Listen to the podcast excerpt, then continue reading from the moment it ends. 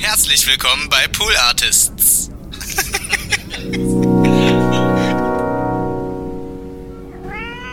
ja, viele Leute hören nicht so genau hin oder, oder also ich werde oft damit äh, konfrontiert, dass ich gesagt habe, zum Beispiel neulich mal beim sehr, sehr schönen, er hatte ein sehr, sehr schönes Interview im Deutschlandfunk äh, Kultur ja. im Gespräch und da hieß es, und wir, ich habe mit der Moderatorin unglaublich, unglaublich gut verstanden und sehr viel gelacht und es war, ich finde es sehr lustig und irgendwann in der Mitte des Gesprächs fragte sie dann, ja, aber warum, Sie sind ja schon immer sehr ernst und dann musste ich lachen und sagen, finden Sie, weil ich fand eigentlich, wir haben gerade ziemlich viel gelacht, ungefähr so wie ja. wir jetzt ja. auch schon.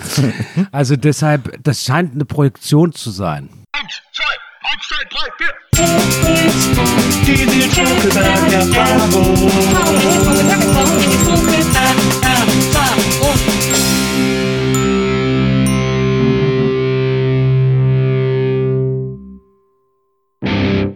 Hallo liebe NBE-Zuhörerinnen, hallo liebe Zuhörer der Nils Bokeberg-Erfahrung. Äh, mein heutiger Gast ähm, ist jemand, über den ich mich wahnsinnig gefreut habe, als er zugesagt hat.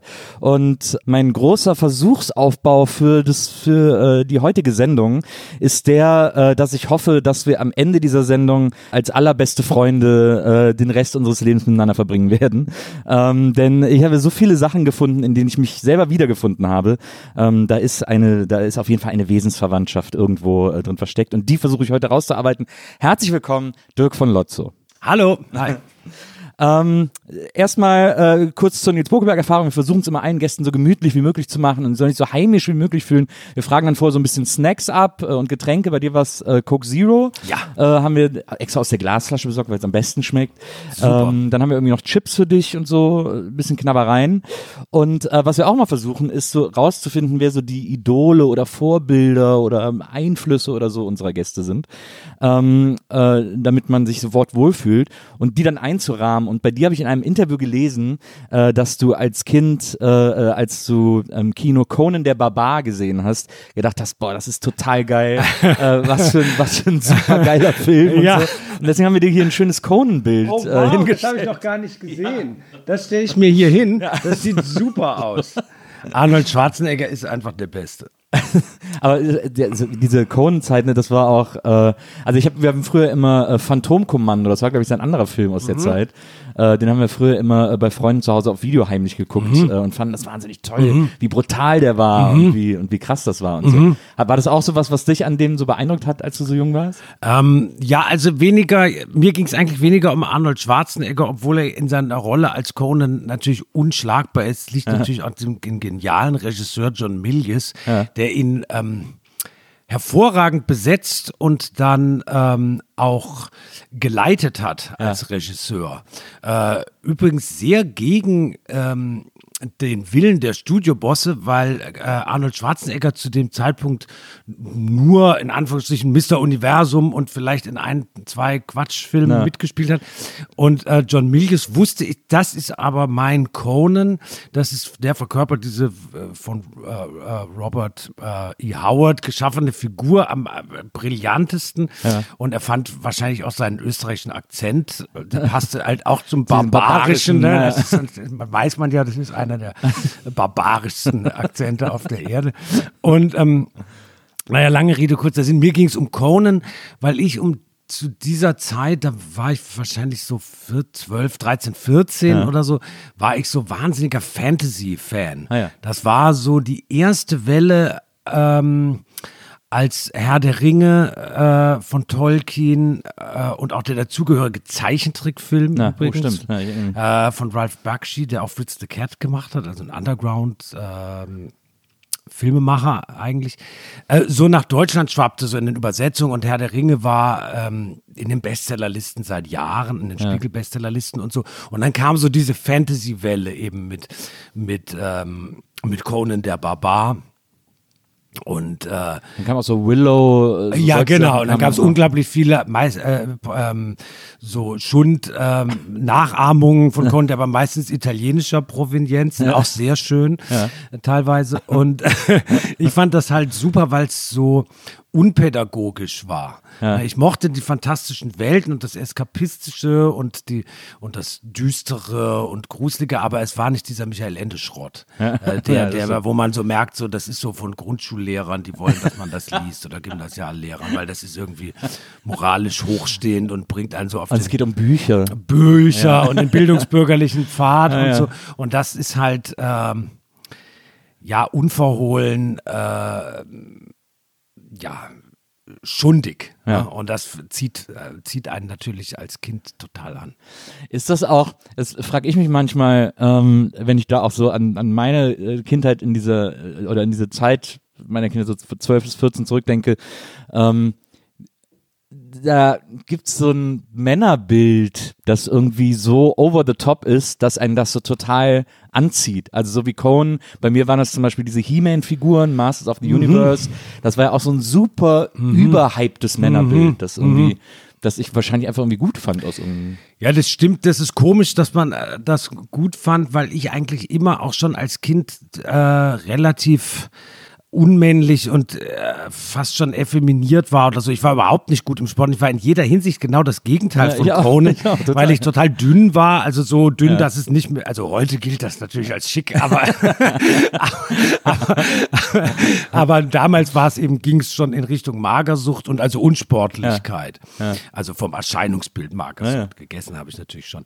Aber ich war unsportlich und schlecht in, im Schulsport, was ja das Schlimmste überhaupt ist für, für für Jungs, wenn die weil, weil das zu der Zeit einfach irre viel zählte noch, ne? Und ja. die Mitschüler ja so grausam sein können und vieles, vieles am Schulsport ja auch eine Fortsetzung des äh, Faschismus mit anderen Mitteln ist, wenn man da Völkerball zu spielen hat, sich, gegenseitig, ja, genau, ja. sich da gegenseitig abzuschießen hat und ähnliches und die Schwächeren, also sogar auch vom Sportlehrer noch verlacht ja, werden. Es geht ja quasi schon bei der äh, Mannschaftswahl los, Exakt. wenn man als letzter übrig bleibt. Exakt, so. also deshalb das äh, ähm, also diesem Männerbild habe ich wirklich überhaupt nicht entsprochen. Aber ich glaube, dass Conan eigentlich eine Frau ist.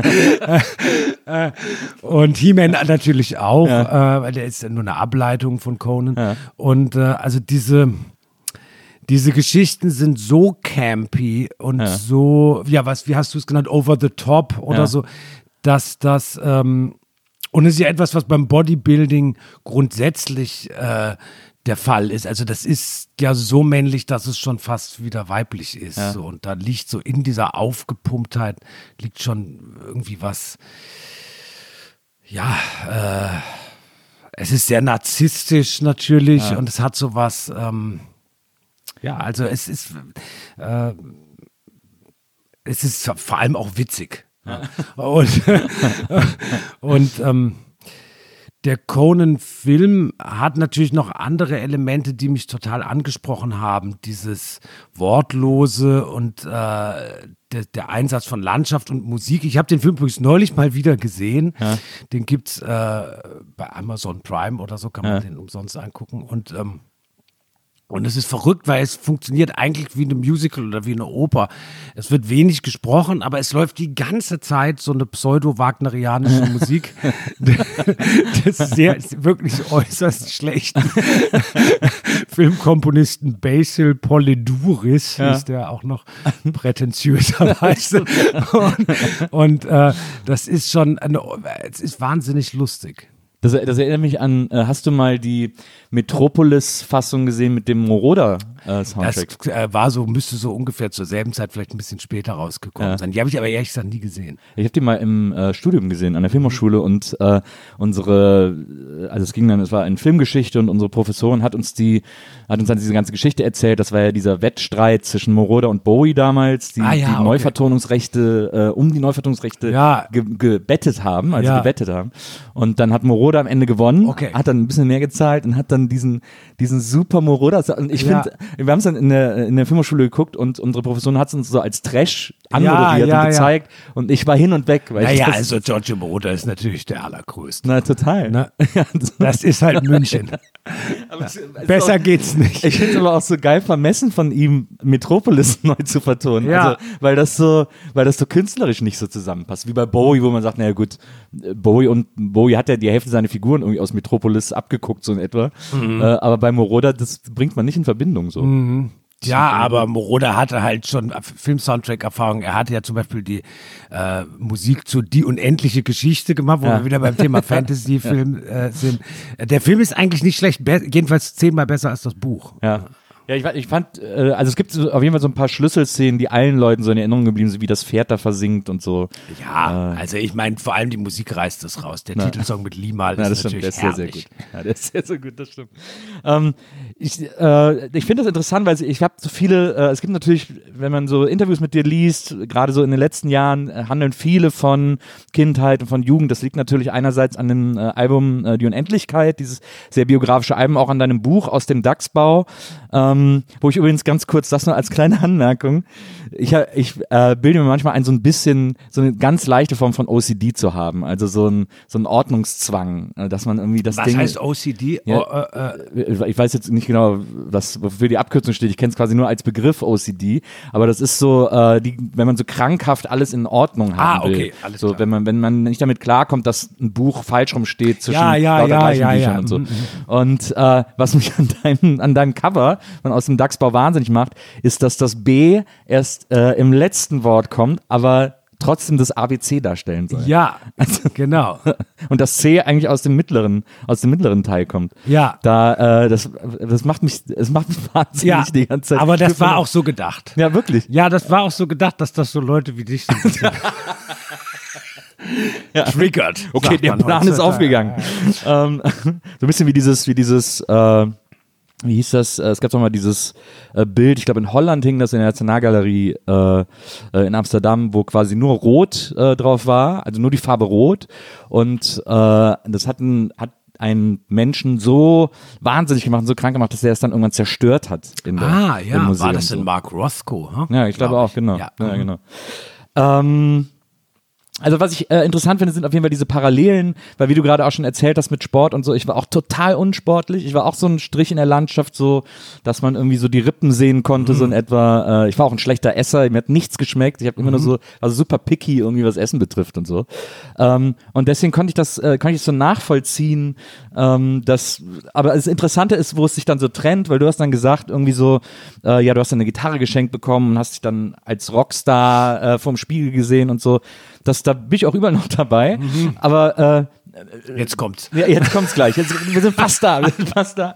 Das, äh, bei dir war es dann so, dass du dann hast dann auch so Looks aus wie so New Romantic oder so, so in die Richtung. Sogar da bin ich noch mitgegangen. Ich war damals riesen Ärzte-Fan, wollte so ein bisschen so wie Bela aussehen. Hatte dann auch so Kajal und äh, und habe mir einen Trenchcoat angezogen und so von meinem Bruder. Und ich bin auch, ich bin in so einer Kleinstadt zwischen Köln und Bonn aufgewachsen. Äh, also ähnlich äh, viele äh, Einwohner wie, wie Offenburg. Und mir sind dann auch Prügel angedroht worden von so den Cool Kids. Und bei mir hat es aber dazu geführt, dass ich so der Klassenclown wurde.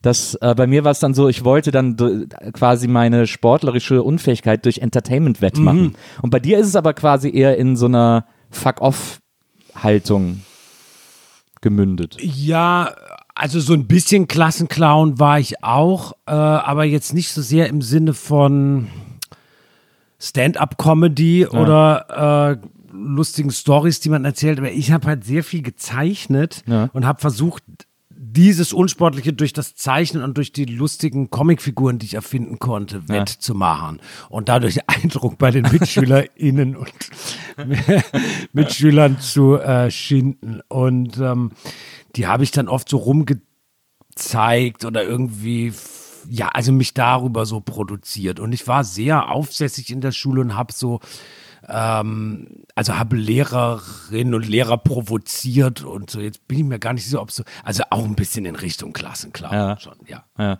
das ist lustig, ich habe auch Comics gemalt. Äh, ich hab, äh, wie, was hast du, was waren das für Figuren? Hast du sie an den Lehrern angepasst oder hast du selber so Figuren erfunden? Nee, ich habe eben selber Figuren erfunden, schon sehr, sehr früh.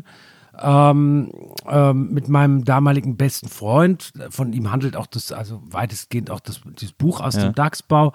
Ähm, und das waren, also je, wir haben das irre lange gemacht. Ähm, das waren so je nach ähm, Lebensphase waren das, also einmal waren das zwei Dinosaurier, äh, äh, Babys, Flippy und Flappy. Das haben wir so mit zehn oder neun oder so erfunden, weil das war so diese Saurierwelle, also die kam vor der, Ja. die erste Saurierwelle vor Jurassic Park, Ah, ja.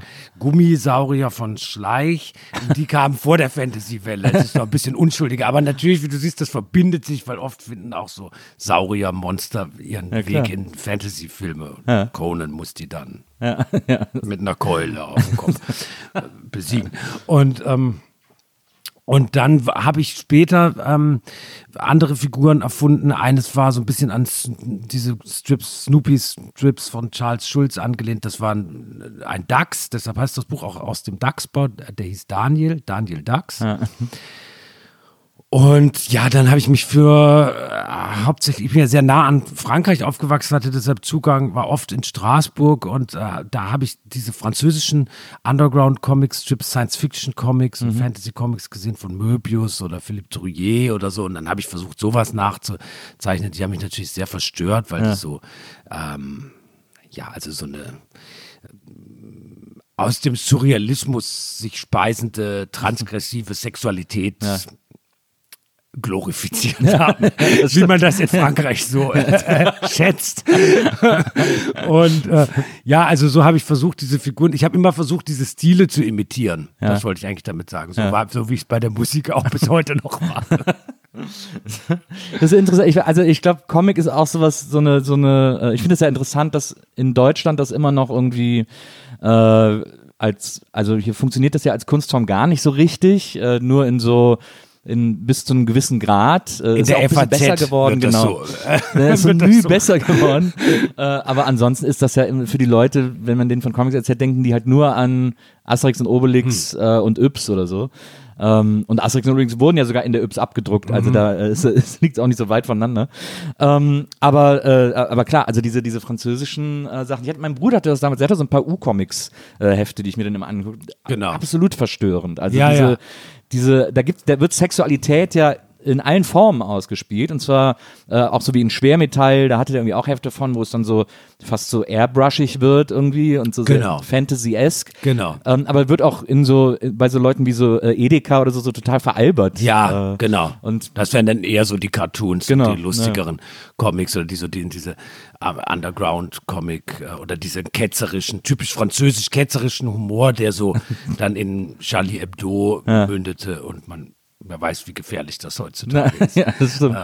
Aber das fand ich, und äh, aber deswegen hatte ich auch, ich hatte auch, ich hatte so Schränke voller Comics, hauptsächlich Mickey Mouse, weil man halt das mal an, viel anderes nicht bekommen hat. Aber in der Bibliothek habe ich dann auch die Franzosen alle immer so Hergé und sowas alles äh, äh, gelesen. Und, äh, und habe dann auch Comics gemalt in der Schule. Ich habe dann einen eigenen Superhelden erfunden, ähm, der hieß Arm Beinman. Okay. Bei dem waren Arme und Beine zusammengewachsen. Deswegen hatte der so zwei Kringel Nein, quasi. das ist sehr gut. Und der hatte so eine Brille auf und hatte einen Handblick. Da kam dann immer so eine Hand aus der Brille, mit der der dann Sachen aufheben Okay, ist konnte. ja und so. wirklich äh, sehr surrealistisch. ja, schon. ja, schon. Äh, das stimmt. Ich, ich, ich glaube, ich hatte auch immer so eine Faszination für so.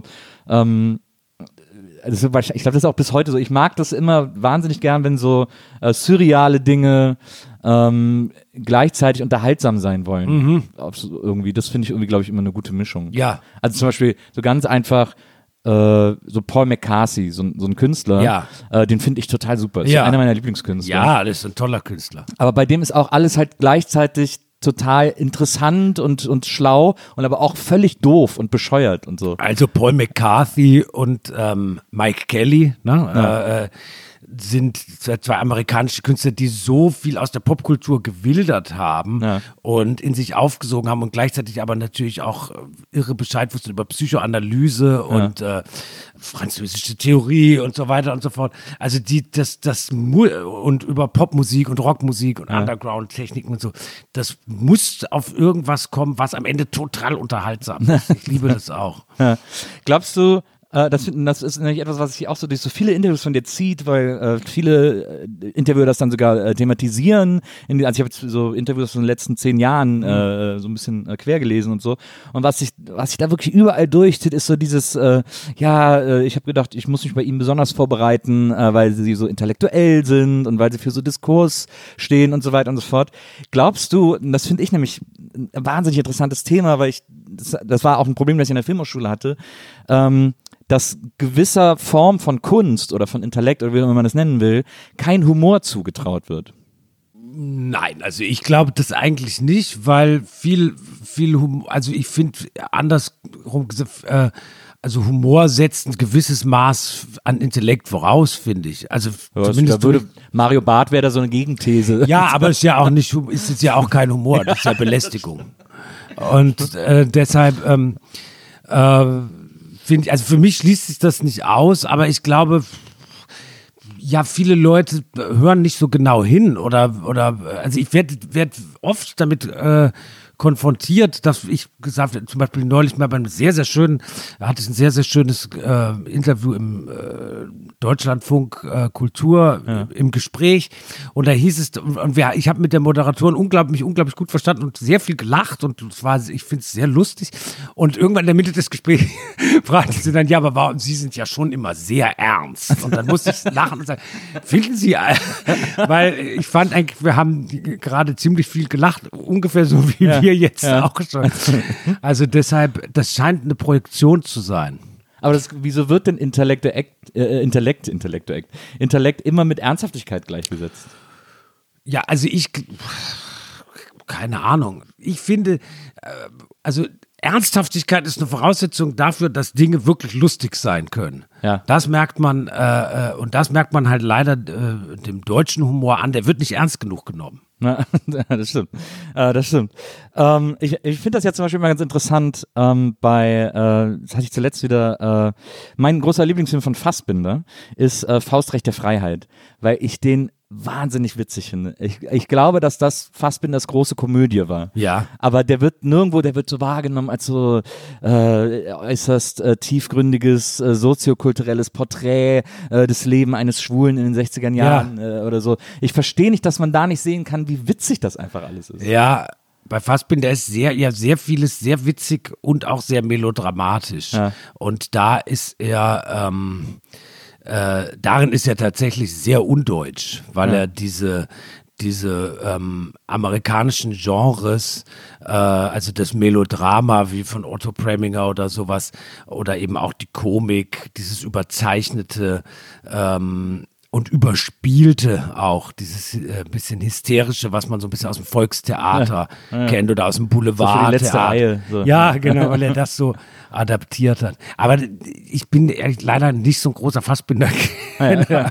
Im, ganz im Gegensatz zu unserem Bassisten Jan Müller, den müsstest du einladen, mit dem kannst du drei Stunden über alle Fassbinder-Filme. Ich bin auch, ich kenne auch nicht viele Filme von dem, aber den, den habe ich mal irgendwie zufällig gesehen, habe mir den dann sofort noch auf Ja. DVD geholt, weil ich ihn so witzig fand. ja, ja, Äh, ist echt ein, ist echt ein super Film. ja. Ähm, äh, du ein, du hast irgendwo erzählt, eine deiner ersten Platten, also du hattest so ein, so ein, so ein Kofferradio zu Hause, ich hatte auch so ein Mr. Music oder so hießen die, wo so der, Laut, der Lautsprecher im Deckel ist, äh, auf dem du irgendwie nur Märchenplatten gehört hast. Äh, und dann äh, die erste Platte war dann, äh, die erste Musikplatte, die da zufällig drauf gelandet ist, war dann Gun Club. Mhm, äh, Also nicht, nicht die erste. Ah, ja. Nee, äh, aber also, es- Gun Club habe ich sehr früh entdeckt. Komischerweise eigentlich ein bisschen zu früh für mein Alter. Das lag aber daran, dass ich ähm, ähm, Werbezettel ausgetragen habe für den örtlichen Schallplattenladen in Offenburg, Ah, der sehr, sehr gut sortiert war, von zwei Punks geführt war. Oder New Romantics oder Post-Punks oder wie sie sich eben immer bezeichnen, weiß ich nicht. Und die waren, äh, also die hatten unglaublich gute Platten, komischerweise für so ein Kaff wie Offenburg. Und ich habe mir dann eben die ich habe da immer diese Werbezettel samstags in der Fußgängerzone verteilt für den Laden, weil der lief natürlich auch nicht so richtig doll, weil wer sollte in Offenburg auch diese Platten kaufen? und, und dann durfte ich mir immer eine Platte aussuchen. Ähm, und die haben mir dann eine empfohlen und ähm, der Besitzer war so ein, äh, hatte so blond gefärbte Haare und so und der hatte mir dann die, eine Platte von Gun Club ähm, äh, gegeben. Der, und der Sänger hatte eben ganz ähnlich blond gefärbte Haare, nur länger, Jeffrey Lee Pierce. Und äh, das war also damals auch aktuell, also die, das Album. Ich weiß gar nicht mehr, welche das war. Ich glaube, Las Vegas Story. Und ähm, und das hat mich sehr fasziniert, weil das keine Musik war, die Leute meines Alters gehört hätten oder die Leute in der Schulkameradin oder Schulfreunde oder sowas gehört hätten und man konnte die auch nicht damit beeindrucken, dass man das anhört, weil die fanden das furchtbar. Äh, aber es war ein bisschen dem Zufall geschuldet, diesem dass ich bei in diesem Plattenladen eben Ja. dafür gearbeitet habe und dann diese Empfehlungen der älteren, cooleren Plattenhändler bekommen habe. Ja, du hast dann auch, äh, äh, da war ja auch Sexbeat drauf. Da hast du gesagt, das wäre eines der Lieder gewesen, das dich so, äh, so fasziniert hat irgendwie an der, äh, an der Ja, Band. dann und war es so. das Album Sexbeat, ja, Ja. genau, und nicht, und nicht Las Vegas Story. Ja. Aber das ist ja auch, äh, ich meine, das ist natürlich auch, n- äh, wenn man so 14, äh, 13, 14, 15 ist, ist das ja auch super cool, ein Lied zu hören, das Sexbeat heißt. Naja, klar, das ist äh, äh, also die, vor allem die ersten äh, Alben oder das erste Album von Gun Club sind sehr ähm, äh, ja offener, äh, besessener Umgang mit Sexualität. Ist da, ist da auch She's Like Heroin Ja, drauf? genau. Und äh, ähm, und ähm, und das und Jack on Fire und da sind diese, also da sind wir sprachen von, von der französischen Kultur Besessenheit mit Sexualität als Transgression und so. Also das kann man so in gesteigerter Form diesen äh, Gun Club Platten unterstellen, wobei es halt immer sehr literarisch ist. Also man hatte so das Gefühl, der Sänger Jeffrey Lee Pierce sah sich gleichzeitig auch als Dichter oder als Personifizierung eines Dichters irgendwo so zwischen William Faulkner und Ja. ich weiß nicht genau, Joseph Conrad oder so. Und äh, und hat sich so äh, in diese Rolle reingeträumt und das gehörte damals so dazu. Es ist zwar mit dem heutigen Abstand betrachtet echt interessant, weil es natürlich sämtliche Tatbestände von MeToo, also 28 Mal erfüllt und deshalb eigentlich auch nicht so schön ist. Aber für jemanden, der 14 ist und in Offenburg aufwächst und noch nie äh, irgendwie mit Sexualität, außer in französischen Comics, in Berührung gekommen ist, war das äh, in seiner verstörenden Kraft irgendwie faszinierend. Das ist ja auch, ich meine, das, ich meine, das ist ja auch total äh, distinktiv, äh, sowas zu hören, was die ganzen Klassenkameraden, die haben dann alle wahrscheinlich Charts gehört äh, äh, und äh, wenn man dann selber, ich habe auch damals, ich habe mich auch total für Punk interessiert, also ich habe auch so Pop gleichzeitig. Als Jugendlicher ist auch alles nebeneinander bei einem. Äh, da ist ja nicht, man hat das ja zu Hause nicht, wenn man alleine ist vor allem und sich unbeobachtet fühlt, äh, gab es dann auch so eine Schnulze, die man toll fand und dann irgendwie, aber hat dann auch eine Punkplatte so, so völlig normal gehört. Also so, Naja, es waren halt alles, äh, es waren halt alles Außenseiterfiguren. Und es war die große Zeit, also das war der Beginn dessen, was man als Indie-Rock bezeichnet. Und ähm, die waren, das waren sehr unterschiedliche Außenseiterfiguren, aber sie waren irgendwie alle Außenseiter. Eben Jeffrey Lee Pierce war eben so ein belesener, aber sich selber als irgendwie Abenteurer inszenierender Amerikaner, der wahrscheinlich irgendwo in der amerikanischen Suburbia aufgewachsen ist und sich durch Comics, Bücher und so weiter, Filme natürlich, Hollywood-Filme, in diese Rolle reingeträumt hat. Oder Morrissey war der englische dünne schwule Jugendliche, der sich mittels Oscar Wilde in so eine Art Dandy-Ästhetizismus reingeträumt hat. Das sind natürlich ähm, Figuren, die für jemanden, der so ähnlich veranlagt ist ähm, und auch in so einer Kleinstadthölle aufwächst oder so, sind, ist das faszinierend. Und es war natürlich die Musik der Zeit, also sie war einfach auch damals aktuell. Und wenn man jetzt zufälligerweise mit Plattenhändlern rumlungerte, so wie ich, und denen auf die Nerven ging, weil man ständig in ihrem Laden rumgehangen Ja, ja. ist, als einziger Grund, der dann dazu nichts kauft, sondern die Platten bekommt, weil man Zettelchen austrägt, dann, äh, dann bedeutet einem das natürlich viel.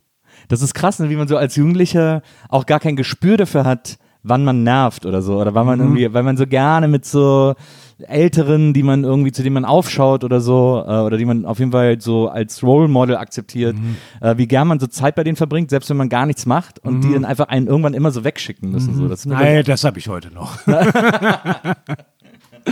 Aber es ist lustig, äh, was, du, was du über Pierce erzählst, was erinnert mich ein bisschen an äh, Captain Bilbo, hieß der, glaube ich. Ähm, das war so ein Typ, der hatte in Berlin, Charlottenburg in den 60ern, ich glaube bis in die 80er rein eine Kneipe ähm, und hat dann auch ein Buch geschrieben, seine Biografie, die super abenteuerlich ist, ähm, wo er irgendwie auf Schiffen gearbeitet hat und geflohen ist und dann Nazis verprügelt hat und dann ist er in die Südsee geflohen und dann war er da und dann ist er wieder zurück äh, und war dann äh, irgendwie in Frankreich und überall. und So. Also wenn du, wenn du diese Geschichte von dem liest, der hat es dann als Buch rausgebracht in den 60ern und wenn man die Geschichte liest, dann ist man so, sagt man sofort, das kann auf gar keinen Fall wahr sein. Ja. Das ist wirklich so, so übertrieben. Ja. Äh, Das, der muss, das muss er einfach alles zusammengelogen haben. Man Ja. kann sich richtig vorstellen, wie der das so abends in seiner Kneipe dann immer noch erzählt Ja. hat und so.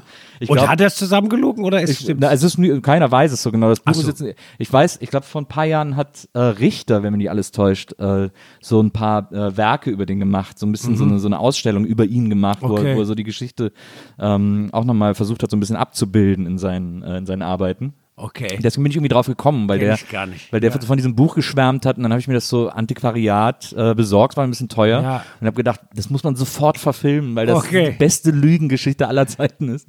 Es ist aber natürlich manchmal so, im Leben von Leuten passieren manchmal so unglaubwürdige Sachen, dass wenn man sie in einem fiktionalen Werk, also in einem Roman so schreiben würde, würde jeder sagen, du spinnst wohl, das ist ja völlig unglaubwürdig, was für ein, was für eine zusammen, was für eine äh, unglaubwürdig zusammengezimmerte Geschichte. Aber in den Biografien der Leute ist es wahr. Ja, ja, ja. aber bei dem ist der hat dann auch so, dann schießt er auch mit Kanonen. Also es wird irgendwann kommt so ein Punkt, man sagt, Okay, da kommt was Fantastisches, Ja, ja. das ist so unglaubwürdig. Aber ich meine nur, ich habe gestern ein Gespräch mit dem ähm, Biografen von äh, Susan Sonntag gelesen, Benjamin Moser, das ist gerade so eine große, ungefähr 8000-seitige Biografie von äh, Die haben Susan glaub ich, Sonntag hier, diese, diese Susan Sonntag. Kann sein. Genau, also ich habe sie jetzt nicht gesehen, Naja. aber ähm, Vorsicht, wenn sie hier oben irgendwo steht, können sie uns erschlagen.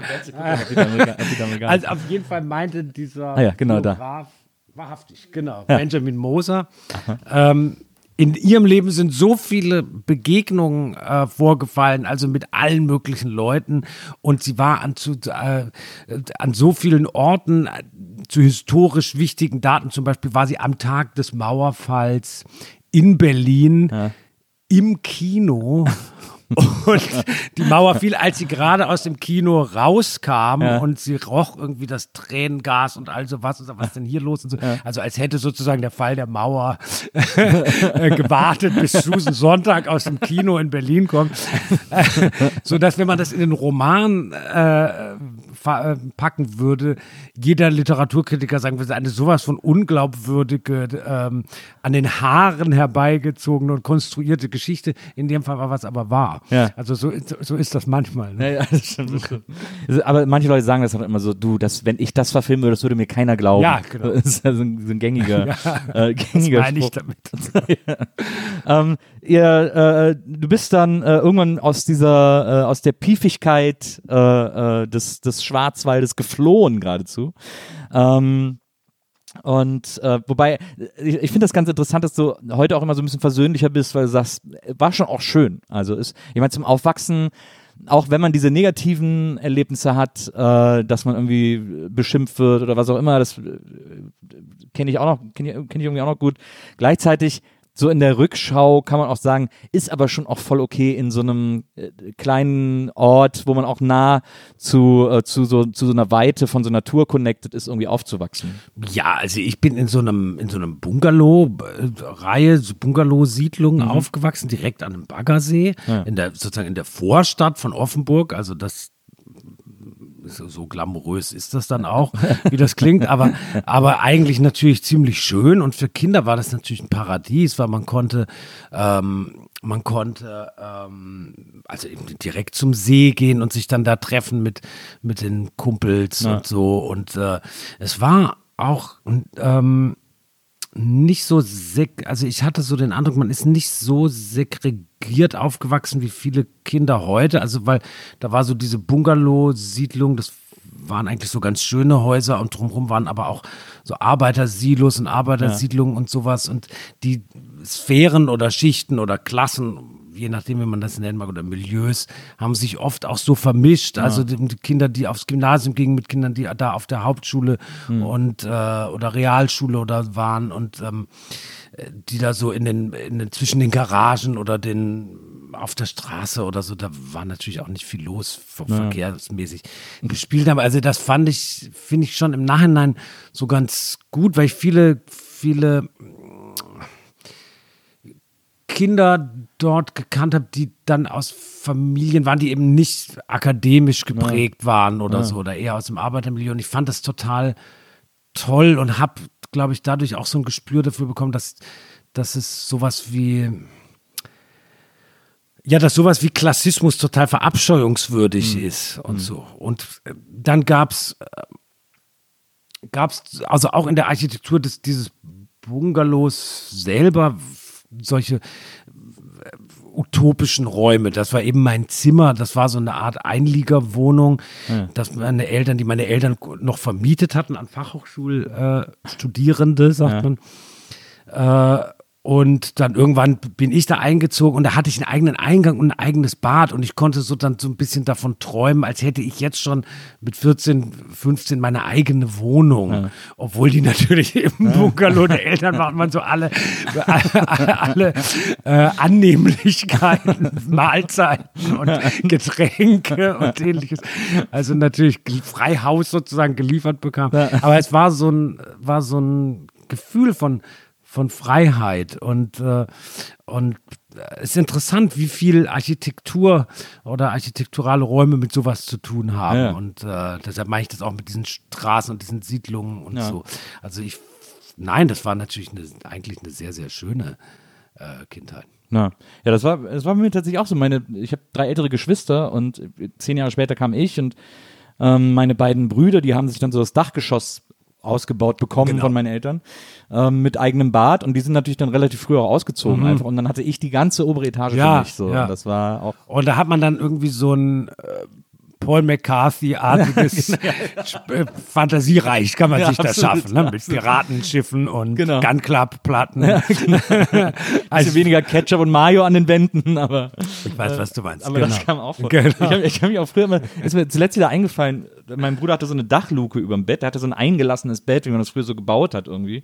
Ähm, äh, und das war dann das Zimmer, in dem ich dann, das ich dann übernommen habe. Und direkt über dem Bett war eine Dachluke. Ja. Und als ich angefangen habe zu rauchen, so mit 15 wahrscheinlich, 14, Na, 15. Ist ja mega, ne? Naja, da habe ich dann so heimlich geraucht und bin immer aus der Dachluke rausgeklettert und habe mich an den Kamin gesetzt ja, und dann ja. oben auf dem Dach irgendwie ja. äh, heimlich geraucht. Ja. Das war total, also ja, mehr das Freiheit. Man ja heute noch in Hotelzimmern, ne, wenn man auf Tour ist, so ähnlich.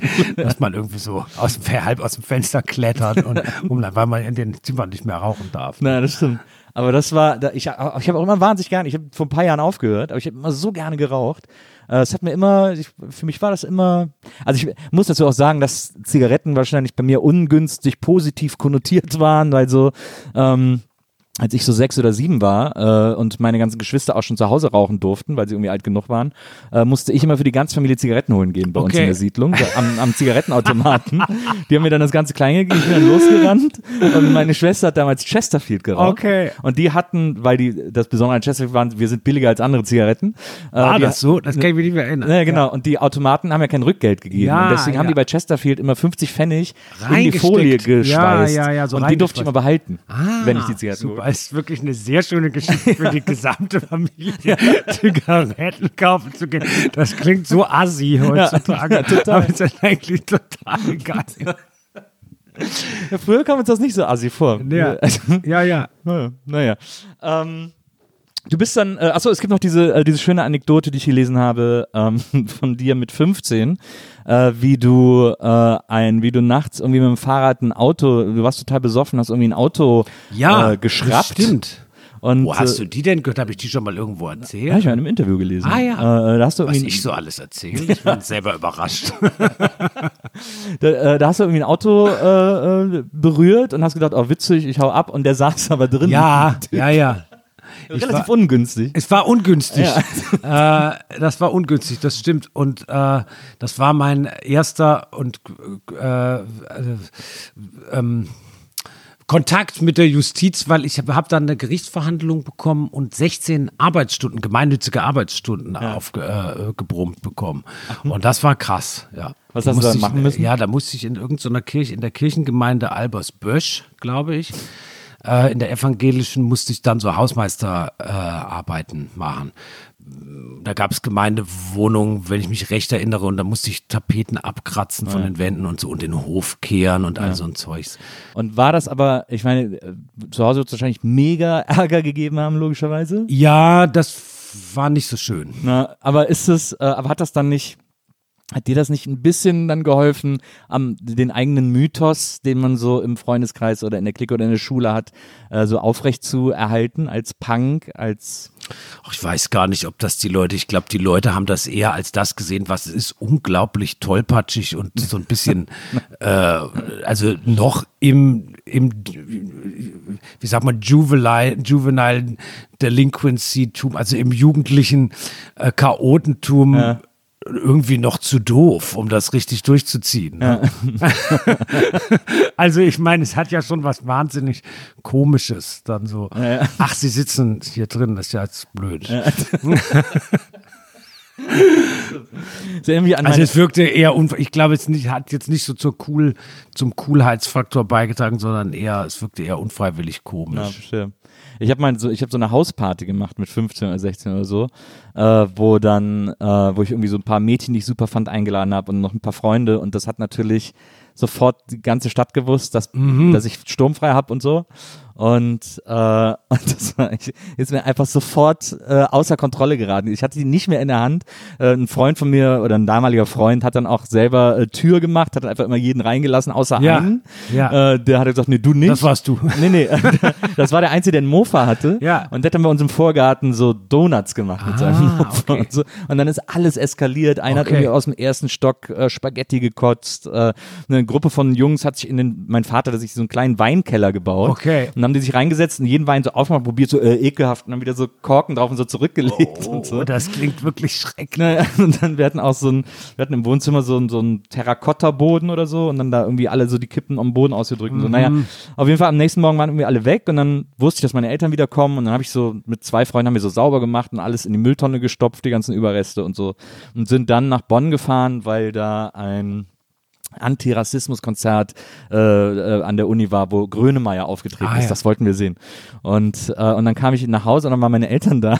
Die so, und meine Eltern so, bist du doof? Ja. haben sich einfach nur aufgeregt. Ich hatte so, das einzige Mal in meinem Leben Hausarrest. Und ich so, ja, ach, wir waren nur ein paar Leute und so. Und meine Eltern so, guck mal bitte in die Mülltonne, Ah, ja. weil natürlich alles so drin lag. Ja, Die ja, das hätte man natürlich auf den Sondermüll entsorgen Ja, müssen, dass das die. es, war so, es hat überall nach Rauch gestunken, es war so schlecht Ja, aufgeräumt. Aber ja. man hat halt gedacht, so, ach ja, das, das merken die nicht. Das ist so ein bisschen so das sprichwörtliche unter den Teppich kehren. ne? Ich finde es so, äh, ich finde es so lustig, weil du hast auch mal gesagt, du bist kein nostalgischer Mensch, du bewahrst keine Fotos auf oder so.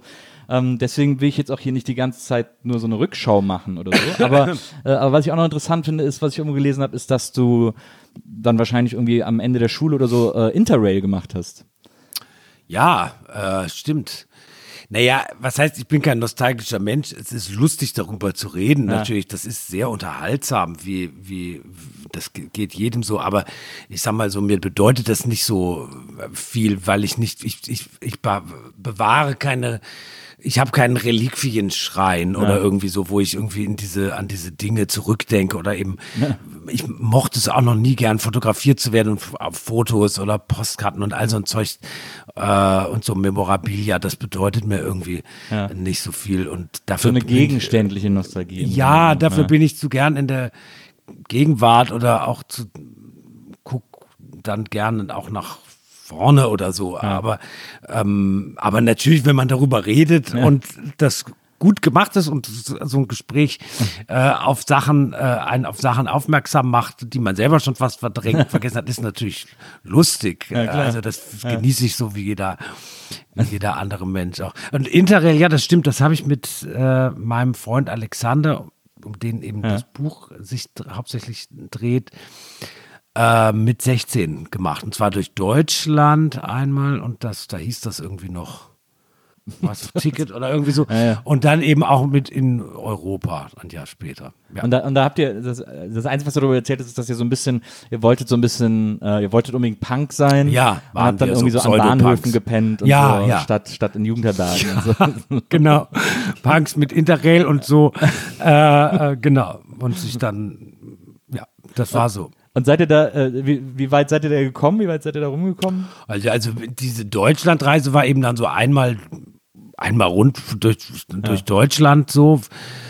Äh, und, äh, und europaweit sind wir jetzt nicht so wahnsinnig weit gekommen. Das weiß ich, war dann hauptsächlich, naja, noch Österreich und, und, und, und Südfrankreich und so. Stimmt, dann waren wir in Südfrankreich in so einer Jugendherberge. Die uns so empfohlen wurde. Das war auch wirklich in einer wunderschönen Umgebung. Da sind wir aber dann nach einer Nacht rausgeflogen, weil das waren, da war, denen waren wir eben, das waren so, war von so Hippies geführt und wir waren Punks und die mochten das nicht. Ja. Und so und aber so wahnsinnig viel weiter sind wir ja nicht gekommen. Das ist so interessant. Ich habe das, ich habe vor vier Jahren oder so habe ich Interrail das erste und einzige Mal gemacht. Ähm, gibt's das noch? Ja, das gibt's noch. Das gibt's, äh, gibt's auch. Ich durfte dann ein Interrail Senior. Es gibt auch Interrail für Senioren. Okay. Äh, und es gibt auch und ich hatte, glaube ich, so normales. So weit ist es schon. Na, ich, ich glaube, ich war noch nicht Senior. ich glaube noch nicht. Aber, äh, aber ich habe dann so mal Interrail gemacht, weil ich das mal so nachholen wollte, äh, weil ich das als als Kind so aufregend fand, aber dann so früh irgendwie mit Fernsehen angefangen habe und das dann irgendwie nicht äh, ja. stattgefunden hat. Ähm, und, und dann habe ich das so nachgeholt zu meinem 40. Geburtstag. Habe dann so ein ah. Buch darüber geschrieben, eine Reise okay. in meine Kindheit. Bin in die ganzen Ferienorte gefahren, ja. wo ich als Kind war. Äh, und das aber im November, wenn so, wenn es überall wenn scheiße ist, sozusagen. Ist. Ja, genau. Ja, ähm, und das fand ich ganz interessant und habe dann davor mich so ein bisschen über Interrail informiert und so und habe so viel gelesen. Und es ist so ein, es ist, ich weiß nicht, ob das früher auch schon so war, aber mittlerweile gibt es im Interrail diesen krassen Sport, so weit wie möglich mit seinem Ticket zu kommen. Also da geht es ah. auch gar nicht mehr darum, wo du bist oder so, sondern ja. dass die Route so lang und groß wie und du eigentlich nur im Zug bist. Okay, okay. Also das, ich bin da nie so eingestiegen und ich habe auch recht schnell gemerkt, das ist nicht so mein Ding. Ne. Also ich bin überhaupt das Gegenteil vom Backpacker ja. und so. Das ist alles nicht so. Super überraschend. Äh, also, also, aber natürlich, das war natürlich auch schon ein Stück Freiheit. Man kam so weg von den Eltern und konnte eben und äh, klar und also uns, wir hatten eben immer gedacht, wir können da durch so ein bisschen die Punks, die wir nicht wirklich waren, markieren. Ja. Ne? Ich erinnere mich, dass wir in Florenz waren und dann rausgefunden haben, da gibt es so ein besetztes Haus, ein bisschen so in den, in den, in den, in den, in den, in den Industrie, äh, diesen so eine industriale, in, in, in, wie sie oft in Italien so ja. sind, wo so ein bisschen wie so trockengelegte ja, so komisch, Sümpfe und so, ja, ja, ja, ganz eigenartig und so komische Kanäle und Dinge. Und da war dann so eine alte Villa und die war von so Punks besetzt. Das waren dann wirklich die absoluten Asis, die da so von Tag und Nacht total besoffen äh, rumhingen und so. Und dann haben wir uns da, und dann haben wir irgendwie gedacht, nee, also, also das so ganz ist das jetzt auch nicht und so. Aber so, also ging so bist du wie in, wie, wie in einem Fauser-Roman, dieses Besetzerhaus in Frankfurt, wo die auch alle nur so rumballern und mhm. so und die alle irgendwie ätzend sind und so. Genau, genau. Ja. Oder dann hatten wir gehört, in Barcelona gibt es so eine tolle Punk- und Hardcore-Szene. Dann sind, waren wir noch in Barcelona, genau. Das ja. stimmte auch, da gab es wirklich viele Punks und so, auch so komische, in der Altstadt so Hardcore-Kneipen und so. Ja. ja, das war, du warst großer Punk- also es war tatsächlich so dein, so Hardcore Husker Dü und so war, glaube ich, eine, eine große Lieblingsband von dir, äh, die du, die du sehr gefeiert hast. Ich habe auch zuletzt mal äh, gelesen, hast du äh, äh, irgendwo so eine Playlist gemacht und da hast du den schönen Satz geschrieben, im Sommer bekomme ich schlagartig Lust auf Skatepunk. Ja. Also Suicidal Tendencies und so. Ja, ja, das stimmt. ja, weil das natürlich so kalifornisch ist. Ja. Also auch so Dead Kennedys und so. Ja, weil man so, da hat man eben so das Gefühl, man ist irgendwie in Venice Beach und dann ja. sind da Skater und dann hört man Suicidal Tendencies, natürlich auch wirklich eine tolle Band. Ja, ich fand die auch immer, ich, ich hätte auch immer wahnsinnig gern skaten gekonnt, aber ich hatte immer so Angst, mir ja. zu tun. Ja. so ganz einfach. Ja, ich konnte es so ein bisschen, aber nicht wirklich gut. Ja. Unser Gitarrist Rick kann sehr gut skaten. Ja. Aber wir verbieten es ihm vor Natur, das zu machen, weil wir immer Angst haben, der Mann ist jetzt 50, dass er sich was Wichtiges bricht und dann können wir nicht auf Tour gehen und so. Sagt er dann immer, nee, ich gehe nochmal Skate und wir immer so, nein. Ja, nach der Tour skate, geht dann die Nach der Tour kannst du das alles machen. Und, ja. und, äh, und lässt da alles raus. Ähm, Du hattest auch, äh, da, da würde ich gerne noch drauf, weil es, ich, ich, glaube, das ist ein wichtiger Themenkomplex äh, in deinem Leben, Cola. Ähm, du hattest eine äh, Babysitterin, deren Eltern immer Pepsi äh, ja, im Haus hatten, weil es bei euch keine Cola. Nee. Gab es bei euch nie oder gab es mal so. Nee, im Restaurant vielleicht mal. Und dann ja. hat man sich immer gleich eine große Cola bestellt in diesen typischen badischen Restaurants, die heißen ja. immer Bären oder zur Sonne ja. oder zur Post oder so. Und dann hat man die bekommen und die hatten diese gestärkten äh, Tischdecken noch so, ne? Und, äh, und dann hat man die bekommen und hat sie sofort gleich umgeschmissen, ne, mit dem Ellbogen. Und dann war halt immer die Stimmung verhagelt. Und ähm, da durfte man das, aber sonst gab es das bei uns zu Hause, gab es bei uns nur äh, äh, Sprudelwasser und Apfel. Apfelsaft. Also ja. eigentlich Apfelschorle. Ja. verstehe. Äh, Weil das als gesünder galt, Ja, ja. obwohl es Quatsch ist, weil es genauso süß ist. Das stimmt. ich weiß, bei uns war es immer so, also bei uns gab es mal so an Silvester haben meine Eltern dann mal so einen Kasten Cola gekauft. Okay, das kann sein. Äh, und das, äh, das weiß ich, das war für mich immer das, das größte der Gefühle. Ansonsten hatten wir auch immer Sprudel und Limo. Es gab immer so von diesen Sprudelfirmen, die haben meistens auch immer irgendeine Eine Limo, Limo gemacht. gemacht, So. Orangen- und Zitronenlimo. Äh, und die haben aber meine Geschwister natürlich immer alle als erstes getrunken. Und dann, ich habe mir einmal zu Weihnachten einen Kasten Limo gewünscht. okay, Äh, und dann auch bekommen. damit du mal endlich mal so eine schöne Limo bekommst. Genau, okay. genau. Aber, äh, aber diese, dieses, dieses Cola, äh, äh, so mögen, ähm, das äh, kenne ich total. Glaubst du, dass das daran liegt, äh, auch, dass wir die früher nicht zu Hause hatten? Kann gut sein. Ja, also das ist sicherlich projiziert man da so ein bisschen was drauf und es hat so was Verbotenes Ja. immer noch oder sowas irgendwie und man denkt, ich denke auch manchmal, wenn ich mir eine Flasche Cola kaufe, so ich darf das ja, ich bin ja erwachsen und vergesse, dass ich irgendwie jetzt knapp 50 bin und, und so und ähm, aber mir schmeckt es halt auch einfach gut. Ne? Und mit diesem Coke Zero, das ist ganz praktisch, weil es hat eben keine Kalorien und man kann davon so viel trinken, wie man möchte. Und ich finde Wasser so langweilig und Ja, ja. deshalb äh, trinke ich gerne Cola. Ich finde das immer so faszinierend an Cola, ähm, dass ich glaube, was ich, ich habe oft irgendwie so da gesessen und über Cola nachgedacht und ich fand es so faszinierend, dass das ein Geschmack ist, der einfach komplett erfunden ist. Also es Genau. gibt ja keine, weil, weil Orangen war das Fanta, das Kein orientiert sich an einer Frucht sozusagen. Vorbild. Ne? Genau, ja. Aber Cola ist einfach, auch die Farbe, alles daran ist erfunden. Ja, ich weiß jetzt nicht, wie die Cola-Nuss Ja, das als solche schmeckt. Ja, aber die finde ich, das ist so eine, die, die ist, das halte ich für fake. Die ist irgendwie so spät erfunden worden, so. Ja, So ein Marketing-Gag. Ich glaube, ist ein ganz natürliches Getränk aus der Cola-Nuss, glaube ich. Also ich, ich würde sagen, das ist fast Bio. ich glaube, das ist, äh, ich glaube, die Red Bull Cola, die sagt immer, dass sie äh, auf, auf Cola-Nuss äh, basiert. Okay, Aber es es schmeckt so- allerdings auch nicht wie eine Cola. Ne, eben. Das Es ja- ist gar nicht so übel, äh, wobei man diese Firma soll man nicht unterstützen. Nein. Aber es, äh, es hat eigentlich mit Coca-Cola, also mit Cola hat es eigentlich nichts zu tun. Man kann nur Coca-Cola trinken. ja. Du hast ja auch sehr gegen, äh, in deinem Buch gegen Fritz Cola Ja. sehr amüsant gerannt. Ja, ja, Äh, das würde ich so immer Horror jederzeit wiederholen. Ja. Ja.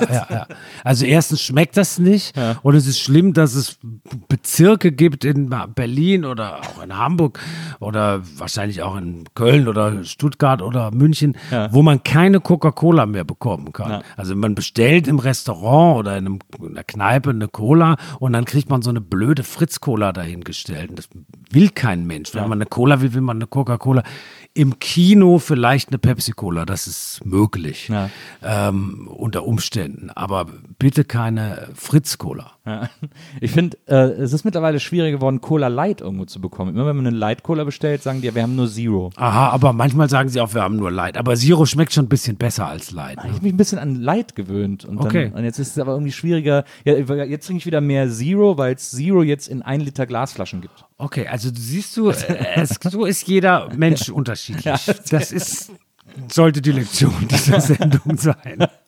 Heißt, ich finde die einzige äh, andere Cola, die ich noch, die ich noch äh, gerne supporte, ist Premium Cola aus Hamburg, weil die so, die haben so eine, das ist so eine Genossenschaft und die versuchen Okay. so völlig, äh, also versuchen eben nicht gewinnorientiert zu wirtschaften, Das- sondern so, dass alle gleich viel kriegen. Und so. Das kenne ich, äh, kenn ich nicht. Ja, die schmeckt auch okay. Also Ja. die haben, ich glaube, deren äh, Witz sozusagen ist, dass sie das alte Afrikola-Rezept gekauft Aha, haben. okay. Und das jetzt und ihre Cola jetzt Okay. so äh, zubereiten. Ja, Afrikola schmeckt gar nicht schlecht. Ja, ja. Müsste man jetzt bisschen heute. medizinisch, finde ich, so fast. Aber du hast auch mal irgendwo gesagt, apropos Medizin, äh, dass du tablettensüchtig wirst.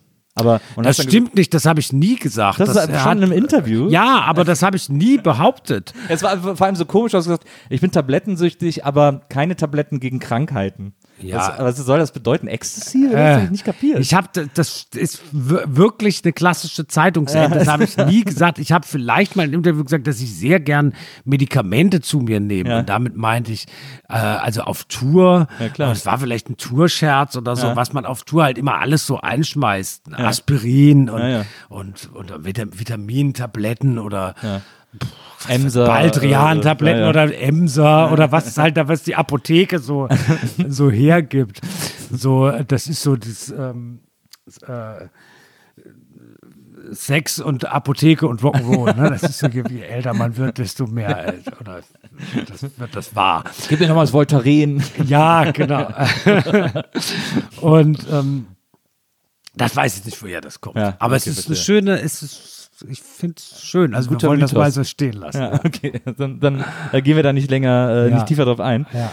Ähm, in dem gleichen Interview, und das finde ich interessant, weil vielleicht stimmt das auch nicht, aber es ist auf jeden Fall ein Motiv, das sich durch, finde ich, alle Dinge zieht, die du tust, also sowohl äh, Tokotronic als auch das Schreiben oder so. Äh, Im selben Interview hast du mal erzählt, äh, dass du gerne eine Frau wärst. Und, ähm, und tatsächlich ist ja Identität etwas, was dich irrsinnig beschäftigt. Äh, auch so in Songs. Sogar jetzt äh, im aktuellen Song äh, Wind, äh, den du äh, gefeatured hast, da geht es ja auch darum, was äh, wäre, wenn man einfach so die, die, die Identität wechseln könnte und zum Beispiel eine Pflanze sein könnte oder so.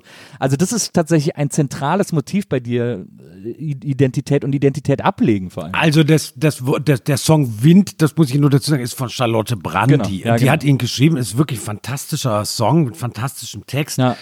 Äh, toll komponiert und sie hat mich eingeladen, äh, die zweite Strophe und den Refrain zu singen. Also Ja. ich habe hab den Song Aber sie, aber sie leider hat nicht nicht geschrieben. eingeladen, wenn es nicht irgendwie quasi Naja, klar. passt ist- hätte. sozusagen. Ja, äh, ähm, und äh, ja, letzteres, was du gesagt hast, interessiert mich, Identität loswerden. Ja. Ähm, sich verändern, Metamorphosen, äh, jemand anderes werden. Überhaupt das, das Wort werden ist mir wichtig. Also ich finde das irgendwie eine lebensbejahende Philosophie, wenn man sagt, man möchte etwas werden. Ja. Man möchte irgendwo hingehen, man möchte den, äh, man möchte den alten Zustand verlassen und in einen anderen Zustand übergehen. Und äh, ja, ich tatsächlich ich, wenn ich mich entscheiden könnte, wäre ich äh, äh, lieber eine Frau als ein Mann.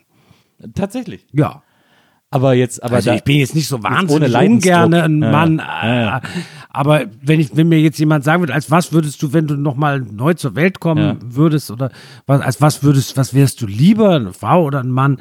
Ähm, also wenn wir jetzt bei dieser biologischen Unterscheidung sind, ich will jetzt nicht die ganze Gender-Debatte Nee, nee, aufmachen, ja. aber Das- das ganz banal, vor, ja. ich, äh, so würde ich sagen, wäre ich lieber eine Frau, ja. und äh, warum?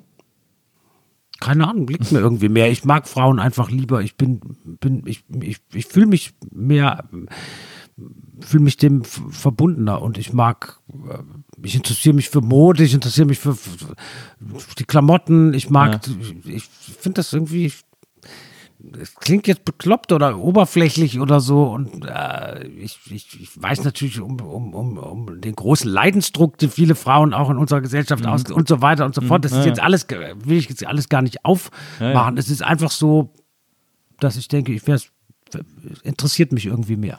Aber ist das nicht vielleicht auch, ähm, ist, kommt das nicht vielleicht daher, dass du es gerade nicht bist? Also dass kann sein. quasi äh, das Gegenteil jetzt äh, plakativ gesprochen dann das Interessante ist? Das kann sein. Ja, das kann ich aber nicht beurteilen. Äh, aber äh, also ich, äh, Tatsache ist jedenfalls, ich, ich, ich, wenn ich auswählen könnte, wäre ich lieber eine Frau. Was, ähm, äh, aber wenn wir dann bei diesem, bei dieser äh, Frage und, und äh, Idee nach Identität bleiben, was wärst du noch gerne geworden, was du nicht geworden bist? Meinst du das jetzt so in beruflicher Hinsicht oder alles- alles Mögliche. als Lebewesen, Hund, äh, Zum Beispiel auch. Dachs, Ja. Ich, ich, ich will zum Beispiel nicht gerne ein Tier. Ja. Weil ich habe immer das Gefühl, als Tier kann man nicht, kann man nicht so erfassen, wie ich das als Mensch kann. man hat halt äh, eine andere Perspektive. Ne? Als Igel zum Beispiel, also wenn man jetzt Igel werden könnte, dann könnte man da so durchs Laub und man könnte so Routen, man hätte vielleicht so Routen und so komische ähm, Gehege um sich herum und so eigenartige, so eine eigenartige Geländeauffassung. Ich finde das schon nicht so, so uninteressant. Es gibt einen tollen deutschen Schriftsteller, der heißt Peter Kurzek und der hat ein äh, ganz dickes Buch geschrieben, das heißt, ähm, jetzt habe ich es vergessen, ähm, ähm, Herrgott, äh, müssen wir nachher reinschneiden. Ähm, Kann- Vielleicht kannst du mal nachgucken, Wenzel. Ja, Kurzek. Und, und zwar, der hat einen ganzen Zyklus geschrieben über sein ganzes Leben, das heißt das alte Jahrhundert. Mhm. Und ähm, das dickste Buch davon, da komme ich jetzt nicht auf den Namen. Und da gibt es ungefähr 80 Seiten, eine Art, eine Art Weltbild und Weltgeschichte und Geschichte dieses Dorfes, aus dem Peter Kurzek kommt, das Dorf da Stauffenberg, ähm, äh, aus der Sicht der Igel. Naja. Und also so dieses literarische Tierwerden Ja. finde ich schon sehr interessant. Aber du hast vollkommen recht. Ähm, selber ein, ein Tier. Ja, Vorabend, genau. Ah ja, okay. Vorabend. Ja.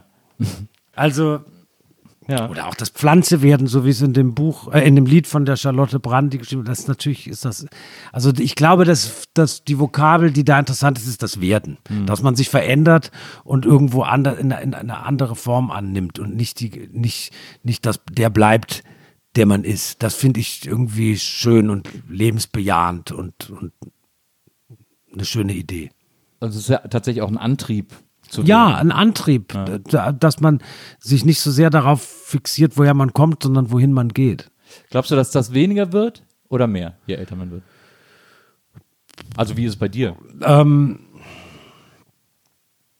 na, es sind Dinge, die sich sehr äh, stark natürlich in der Fantasie abspielen. Das ist eigentlich das, was mich daran interessiert. Deshalb sagte ich ja auch, es ist jetzt eigentlich keine, zum Beispiel mit diesem, ich wäre ja lieber eine Frau, es ist jetzt kein Diskurs, der sich jetzt ums Trans, um Transsexualität oder äh, war wirklich biologische Sexualität oder sowas. Es, ist, es sind Sachen, die sich in der Fantasie oder in der Literatur oder im Traum oder so abspielen. Und ich finde, das wird ist bei mir immer gleich geblieben. Also das, das war mir immer wichtig, sich, sich auch tagsüber in solchen Fantasiewelten oder imaginären Räumen oder wie auch immer man das nennen mag, aufzuhalten. Ja. Ja.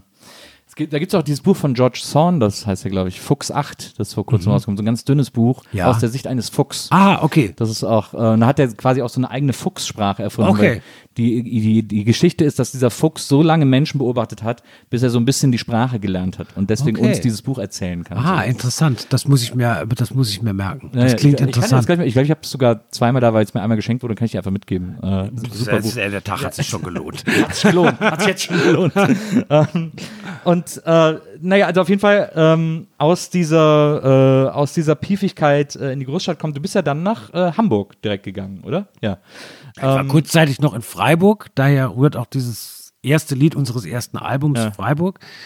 Und da habe ich Germanistik und Kunstgeschichte äh, studiert, allerdings abgebrochen nach drei Semestern und dann bin ich nach Hamburg gezogen. Ist das ist sowas wie wie das Lied Freiburg? Ist das ein Fluch?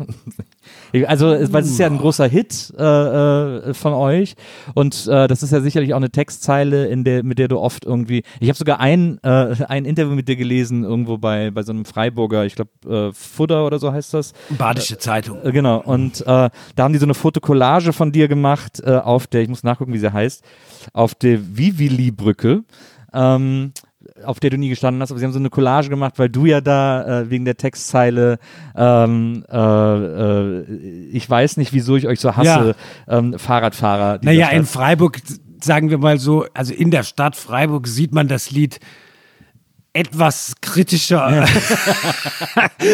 als im Rest der Bundesrepublik. ist so eine Stadt, die war immer, die war schon sehr früh sehr alternativ. Also Ja. das, was man hier so Prenzlauer Berg nennt oder Bio- oder Öko-Schimpf oder so, das war in Freiburg schon sehr früh so. etabliert, ja.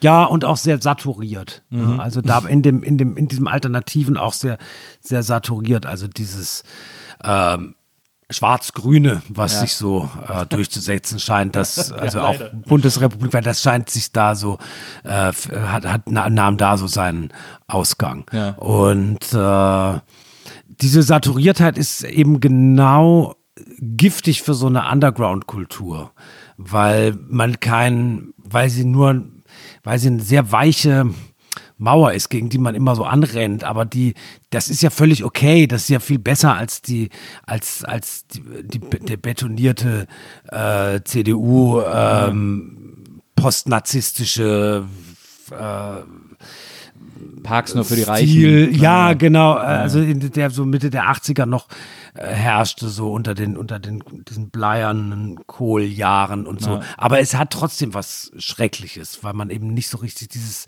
dieser, dieses alternativ gemütliche äh, ist natürlich, äh, ja, sehr selbstgefällig und, äh, und deshalb äh, auch nicht so eine richtig gute Angriffsfläche, wenn man gegen was rebellieren möchte. Und äh, äh, was hattest du gefragt? Das Lied eine Belastung ist? Ja. Ja, nee, eigentlich nicht. Das ist halt immer noch wahr.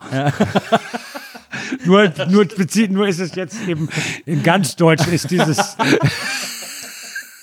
Aber ist das nicht schlimm, dass das immer noch wahr ist? Das ist doch das Drama des Liedes eigentlich. Ja, das ist das Drama des, äh, äh, des Hellsehers.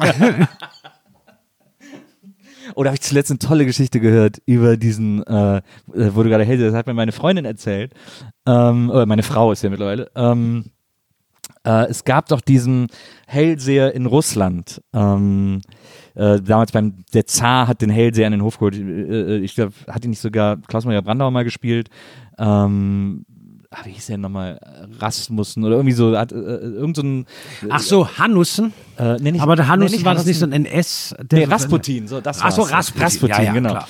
Äh, deswegen, ich musste gerade an das Bonnie M-Lied denken, da, Ja. das war die Eselsbrücke. Rara Rasputin, Genau, ja, Lover genau. of the Russian Queen. Genau. Und der war ja, der war ja äh, Hellseher und Ja. äh, ist dann an den Hof geholt worden ähm, und war auch so Heiler und so. Und äh, das Problem war ja, dass der, ich glaube, der Königssohn oder so, der hatte so, äh, äh, der hatte so dünnes Blut, der hat immer wahnsinnig geblutet. Ja, es war ein Bluter. Genau, und dann hat der, und dann hat Rasputin alle Ärzte entlassen und hat, hat mit seiner Magie Ja. äh, auf den Sohn gewirkt und dann Ja. wird's besser. Ja. Und deswegen hat der König gesagt, oh mein Gott, er, ist, er hat wirklich magische Fähigkeiten, Ja. ich behalte ihn hier. In Wirklichkeit war es aber so, dass die ganzen Ärzte, weil der Sohn halt so Schmerzen hatte, den immer mit Aspirin voll gepumpt haben. Ah, okay. Und deswegen Und das, das Blut hat das Blut wurde. so Ja. verdünnt, natürlich. Und der hat dann alle weggeschickt. nicht nehmen, wenn man Bluter. Genau. Also dann ging es besser. Genau, dann Weil ging's er viel das besser. Aspirin abgesetzt Genau, hat. genau. Verstehe. das fand ich, äh, das fand ich eine schöne, eine schöne Interessant. Hellseher-Geschichte, eine Ja. schöne Heiler-Geschichte. Ähm, Witzig, ist ein witziger Zufall, weil ich gerade heute Morgen, als ich, bevor ich hierher gefahren bin, äh, den Soundtrack zu einem Film, zu einem russischen Film über Rasputin, der heißt Agonie, Ja. äh, gehört habe. Und der Soundtrack ist von Alfred Schnittke. Ist ganz ja. toll. ja, super. Witzig. Na, das stimmt, das stimmt. Ähm, du, nachdem du dann in Freiburg warst, äh, äh, bist du nach Hamburg und da, ähm, da hast du, glaube ich, auch studiert. Hast du nicht sogar Jura studiert Ja. oder so? Äh, oder Ja. zumindest so getan? Ja. Ja, studieren. nein, nein, das ist schon ganz wichtig, weil ich da Jan Müller kennengelernt habe. Ja, ja.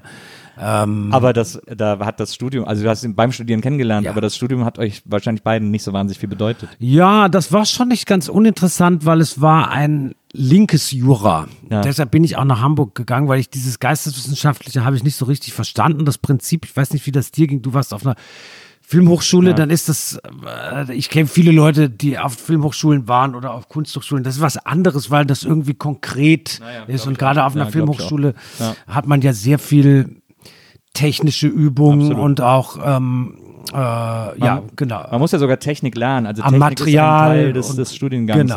und so. Und äh, ich musste dann Kamera auswendig oder lernen, wie viel Schichten 16 mm Schwarz-Weiß-Material hat. Exakt, also das ist ziemlich konkret, während ja. diese geisteswissenschaftlichen Studien so, das ist, und das ganze Studiensystem war ja noch nicht, das war ja noch vor dem Bologna-Prozess Mhm. und so, so schlimm der ist, weiß ich nicht, wie es jetzt ist zu studieren, aber vielleicht ist es ein bisschen übersichtlicher. Wenn man damals in Freiburg sowas Geisteswissenschaftliches studiert hat, war man total lost. Ja. Vor allem ich, der ich nur in der Schule war vorher und dann beim Zivildienst und 18 Monate lang im Altersheim gearbeitet habe, ähm, war ich irgendwie so, ich weiß überhaupt nicht, was ich hier soll und wie, was soll denn eine Hausarbeit sein und wie soll das gehen und was ist denn bitte bloß das Kolloquium und so weiter ja. und so fort. Also ich habe das nicht verstanden. Und bei Jura erhoffte ich mir so ein bisschen eine verschultere Form, was es ja auch ist. Und da gab es eben in Hamburg einen Studiengang, der hieß Jura 2, wahnsinnig lustig, als wenn es so ein alternatives, alternatives Gesetz. so, wir machen hier nochmal ein zweites für so Chaoten und Linke. Das, Das Supergrundgesetz, ja. Genau. Und das hatte eben so einen soziologischen äh, Ansatz, war eben vom, vom SPD-Senat in Hamburg als, als so eine Art linke Alternative zum herkömmlichen Jura ja. ähm, etabliert worden. Und äh, das war schon witzig, weil da waren eben lauter so Alt-68er als Professoren. Ja. Und da war der Umgang lockerer und da waren nicht so die üblichen Barberjackenträgerinnen ja. wie wie bei Jura, bei Jura 1 ja. in Hamburg, sondern da waren viele Punks. Ja. Äh, und da habe ich Jan Müller kennengelernt. Ah ja. okay. Aber da ist natürlich, Jura ist ja im Gegensatz zu Geisteswissenschaften die absolute Abstraktion. Hm. Also da geht es ja wirklich nur noch um, um absolute Theorie und auch um Pauken, auch um so auswendig lernen. Ja, man so kann es pauken, aber es ist ganz gut, weil es für jemand, der so ein chaotisches Gehirn hat wie ich, wo da immer so ein bisschen Achterbahn ist, war das so strukturiert. Ja. Und man lernt so ein bisschen äh, eine logische Heranführung und Einkreisung eines Themas. Und oft ist es ja ganz gut, wenn man genau das Gegenteil ist von seiner Persönlichkeitsstruktur, dann etwas zu machen, was nicht dem entspricht, mhm. eben, sondern was, was dem entgegengesetzt ist. Und das war Jura und das war eigentlich gar nicht so schlecht. Ja. Und äh, da hast du dann Jan kennengelernt ja. und ihr habt ja dann auch ziemlich schnell äh, die Band gegründet. Ja, eigentlich in der ersten Woche. Ja. und das ist ja, ich meine, das war ja eine äh, in Hamburg tatsächlich musikalisch eine interessante Zeit, weil äh, also ihr habt ja, wann habt ihr die Band gegründet? 91, glaube ich, oder so?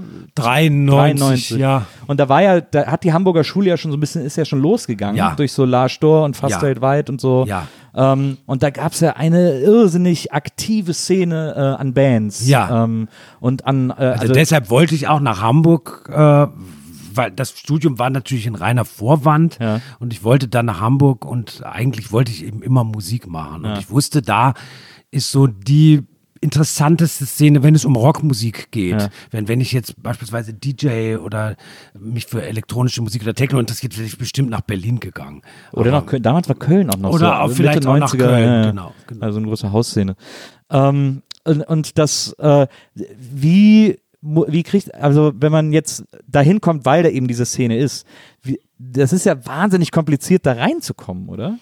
Ja, das war eben Zufall oder Schicksal oder wie man es nennen will, dass ich eben Jan Müller kennenlernte und über ihn Arne Zank. Die mhm. beiden waren halt schon auf der Schule zusammen gewesen. Ja. Arne hatte dann äh, Illustration studiert oder Kunst oder irgendwie sowas da im, im, äh, an der Kunsthochschule. Und äh, Jan irrte da eben auch so ein bisschen desorientiert bei Jura rum, genauso wie ich. Und dann äh, erkannten wir uns, wie man so schön sagt. Und, und, und, dann stellte er mich Arne vor. Und die kannten allerdings schon eine ganze Menge ja, ja. Leute. Ja, eher aus der Punk-Szene, also die waren eher Zitronen und so. Ja, die waren eher so im Punk- Hafenstraßenbereich ja. und aus der Noise- und Kunstmusikszene, mhm. also so einer atonalen Musikszene. Das überschnitt sich eigenartigerweise. Sie haben selber schon mit ihrer Band Punk Arsch Kassetten aufgenommen. Punk Arsch hießen die. Genau. Guter, guter das war aber eigentlich schon eher eine Meta-Annäherung an Punkmusik ja. oder so. Also es ist wie so eine Art Kunstprojekt Punk oder ja. wenn ich das richtig ja. deute. Ja.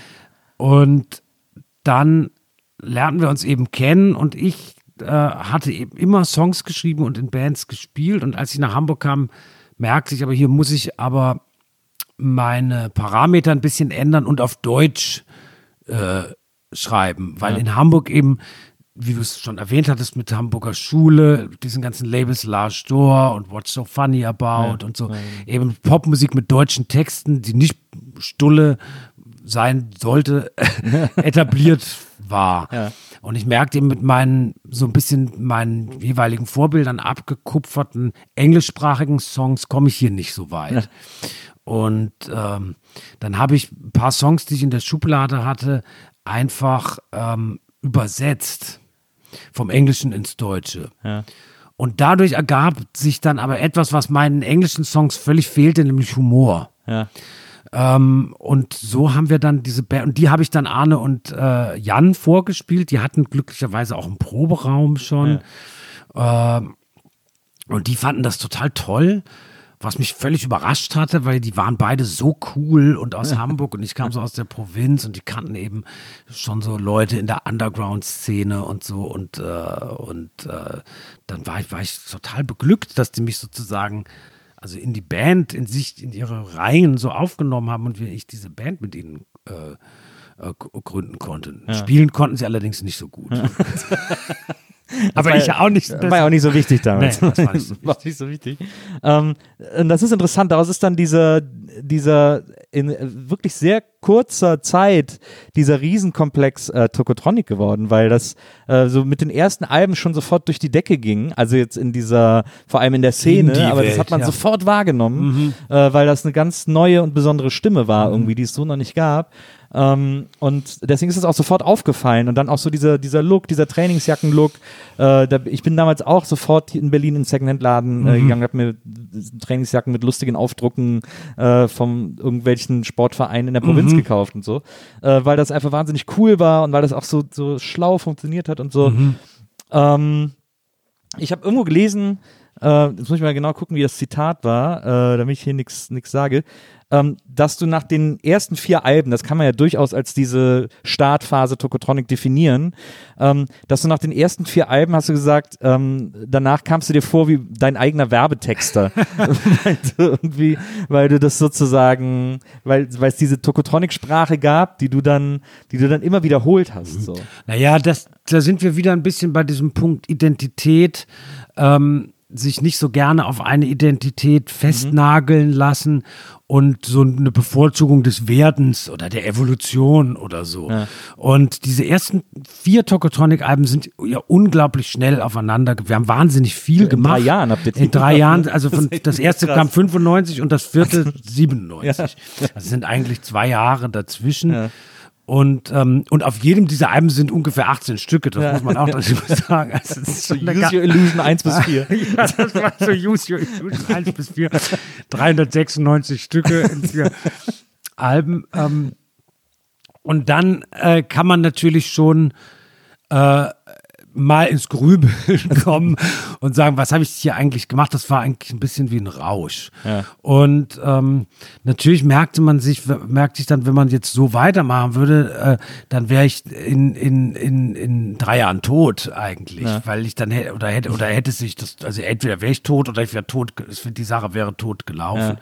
Und dann war zwischen 97 und 99 ist jetzt auch nicht so eine wahnsinnig lange Zeit, ja. aber gab es so einen Moment des Innehaltens und der Reflexion und dass wir als Band gesehen haben, was haben wir bis dahin eigentlich erreicht, was, was, was, was wollen wir eigentlich noch, ähm, wie sehen wir uns, wie sehen uns die Leute, die uns hören? Gibt es da vielleicht eine Diskrepanz oder so mhm. oder, oder vielleicht sogar eine Dissonanz? Ähm, und was kann man selber tun, um sich selber, ja, vielleicht wieder so ein bisschen ins Lot oder in, mit sich selber so ins Reine zu kommen. Und ähm, dann haben wir 99 ein Album gemacht, was so auch äh, modetechnisch mit dem, mit dem Trainingsjacken-Logo-T-Shirt ähm, äh, Look brach und das hieß Karaoke. Ja. Und äh, ab dann ging es dann weiter in so eine in, in, in, in jeweils wieder andere Phasen. Aber dann hatten wir das so ein bisschen hinter uns gelassen. Wobei ja. ich den Look total toll finde und das ist, aber das hat eben so das seine nicht, Zeit. Das wird ja dann irgendwann zur Karikatur, wenn man es immer weiter macht. Es war halt eine modische Auseinandersetzung ja. mit den 70er Jahren, würde ich sagen, mhm. oder frühen 80er mhm. Jahren. Und das war modisch interessant, weil es eine Anti-Style war. Und ja. du kannst es eigentlich jetzt sehen bei Modedesignern wie äh, heißt der Demna Quasila oder so von Vetements und Balenciaga, der diese Logo-T-Shirts, mhm. die so besonders beknackt aussehen. Man ja. kennt dieses DHL-T-Shirt, was ja. dann für 300 Euro oder so verkauft wird. Ähm, also der damit ein, Statement, ein Anti-Style-Statement setzen wollte und das dann plötzlich modern wird und alle sagen, das ist ja super.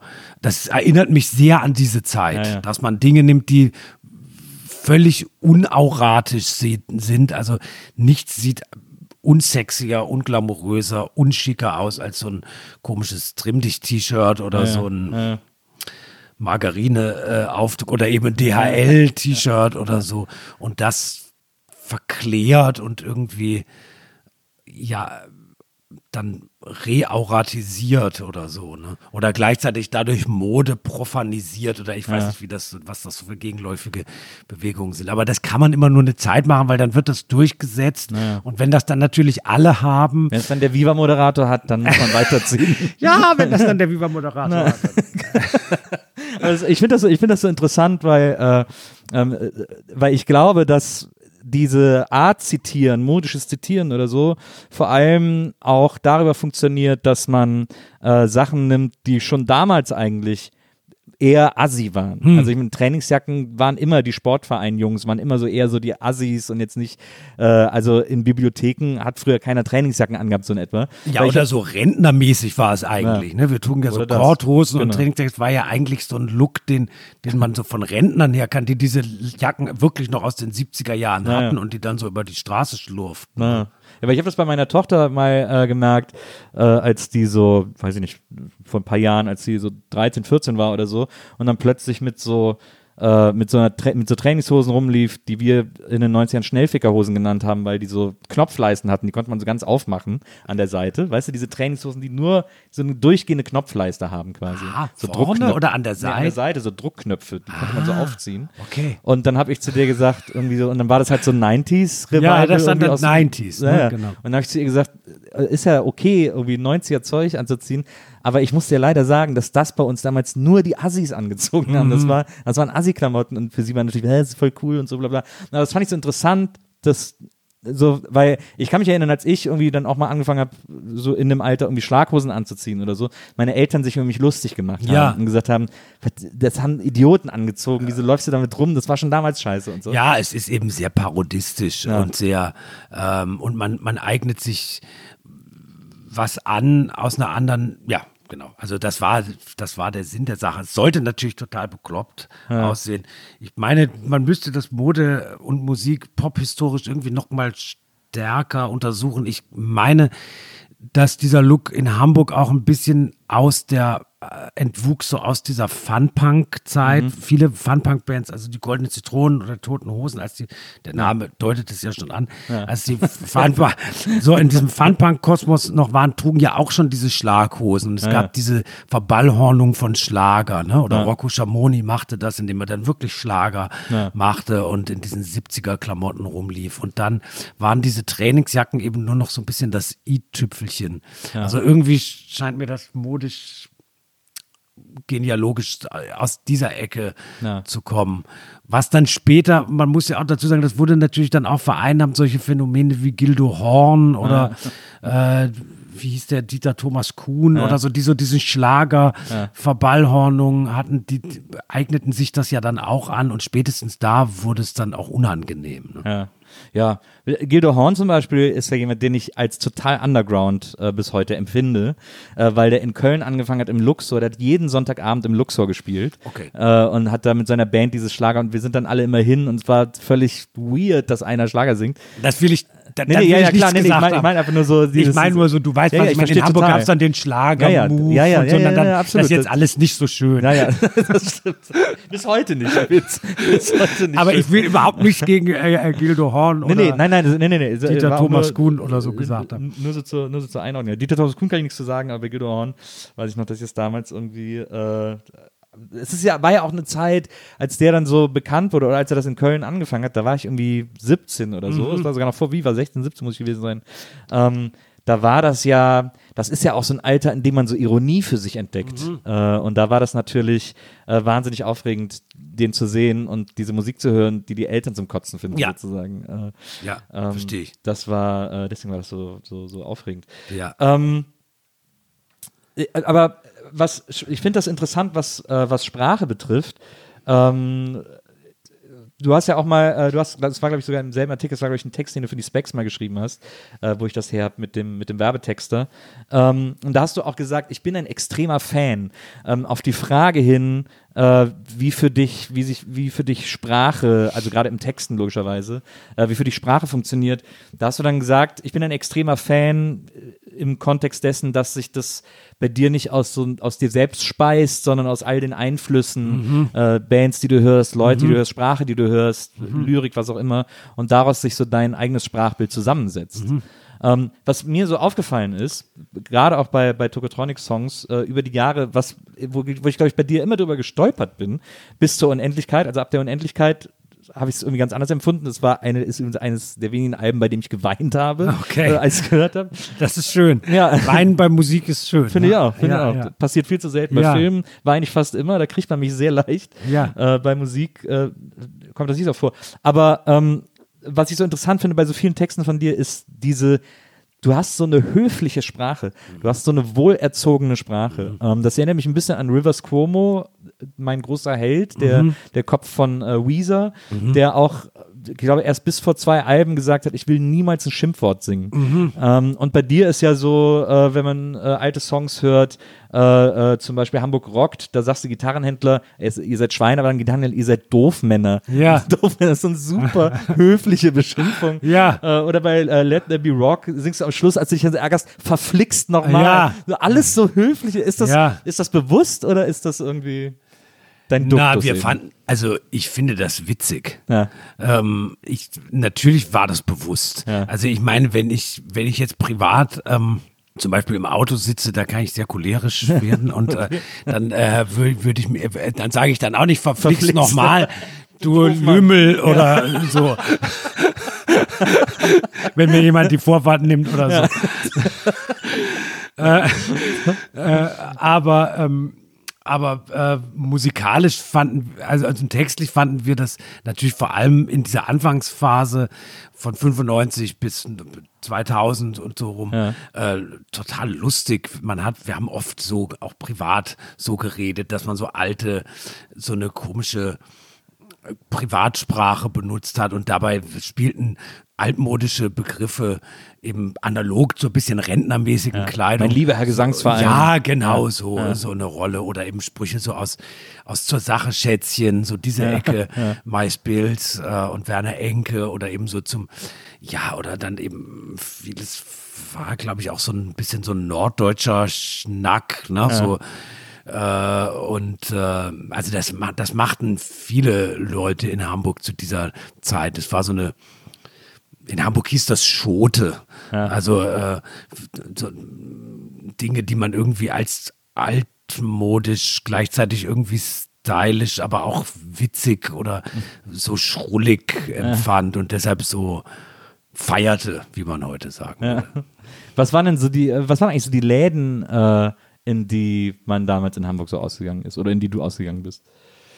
Naja, es gab. Ähm, also, weil ich, für mich war immer der legendärste Laden, wo ich selbst heute manchmal noch auf ein Bier vorbeigehe, war so der Sorgenbrecher. Ja. Äh, vor allem aber auch deswegen, weil ich den aus dem Lassie Singer Song kannte. Ja, genau. Das ist der ja. Lassie Singer Song Hamburg. Genau. genau. Ja, genau. Ein Lied, wo man auch weinen kann. Ja, das stimmt. Aber sowieso auch eine tolle Band. Ja. Äh, von dem ein wunderschönes Lied. Ähm, ja, der Sorgenbrecher und dann machte ähm, ziemlich zeitgleich mit unserem äh, unserer Gründung und unserem so etwas im Underground Insiderkreisen mhm. bekannt werden, ein äh, Laden, auf der für uns sehr wichtig war, der hieß Heinz Kamers Tanzcafé. Ah, ja. Und der Besitzer äh, Olli Hör, äh, dem heute noch die Kneipe Saal 2 in Hamburg ja. gehört, auch äh, musikalisch verewigt ähm, und literarisch verewigt. Ähm, äh, der war so ein Lo-Fi-Musikfan. Und als wir anfingen, konnte man sagen, konnte man uns so rubrizieren unter dem Etikett Lo-Fi, mhm. weil wir hatten unsere erste Single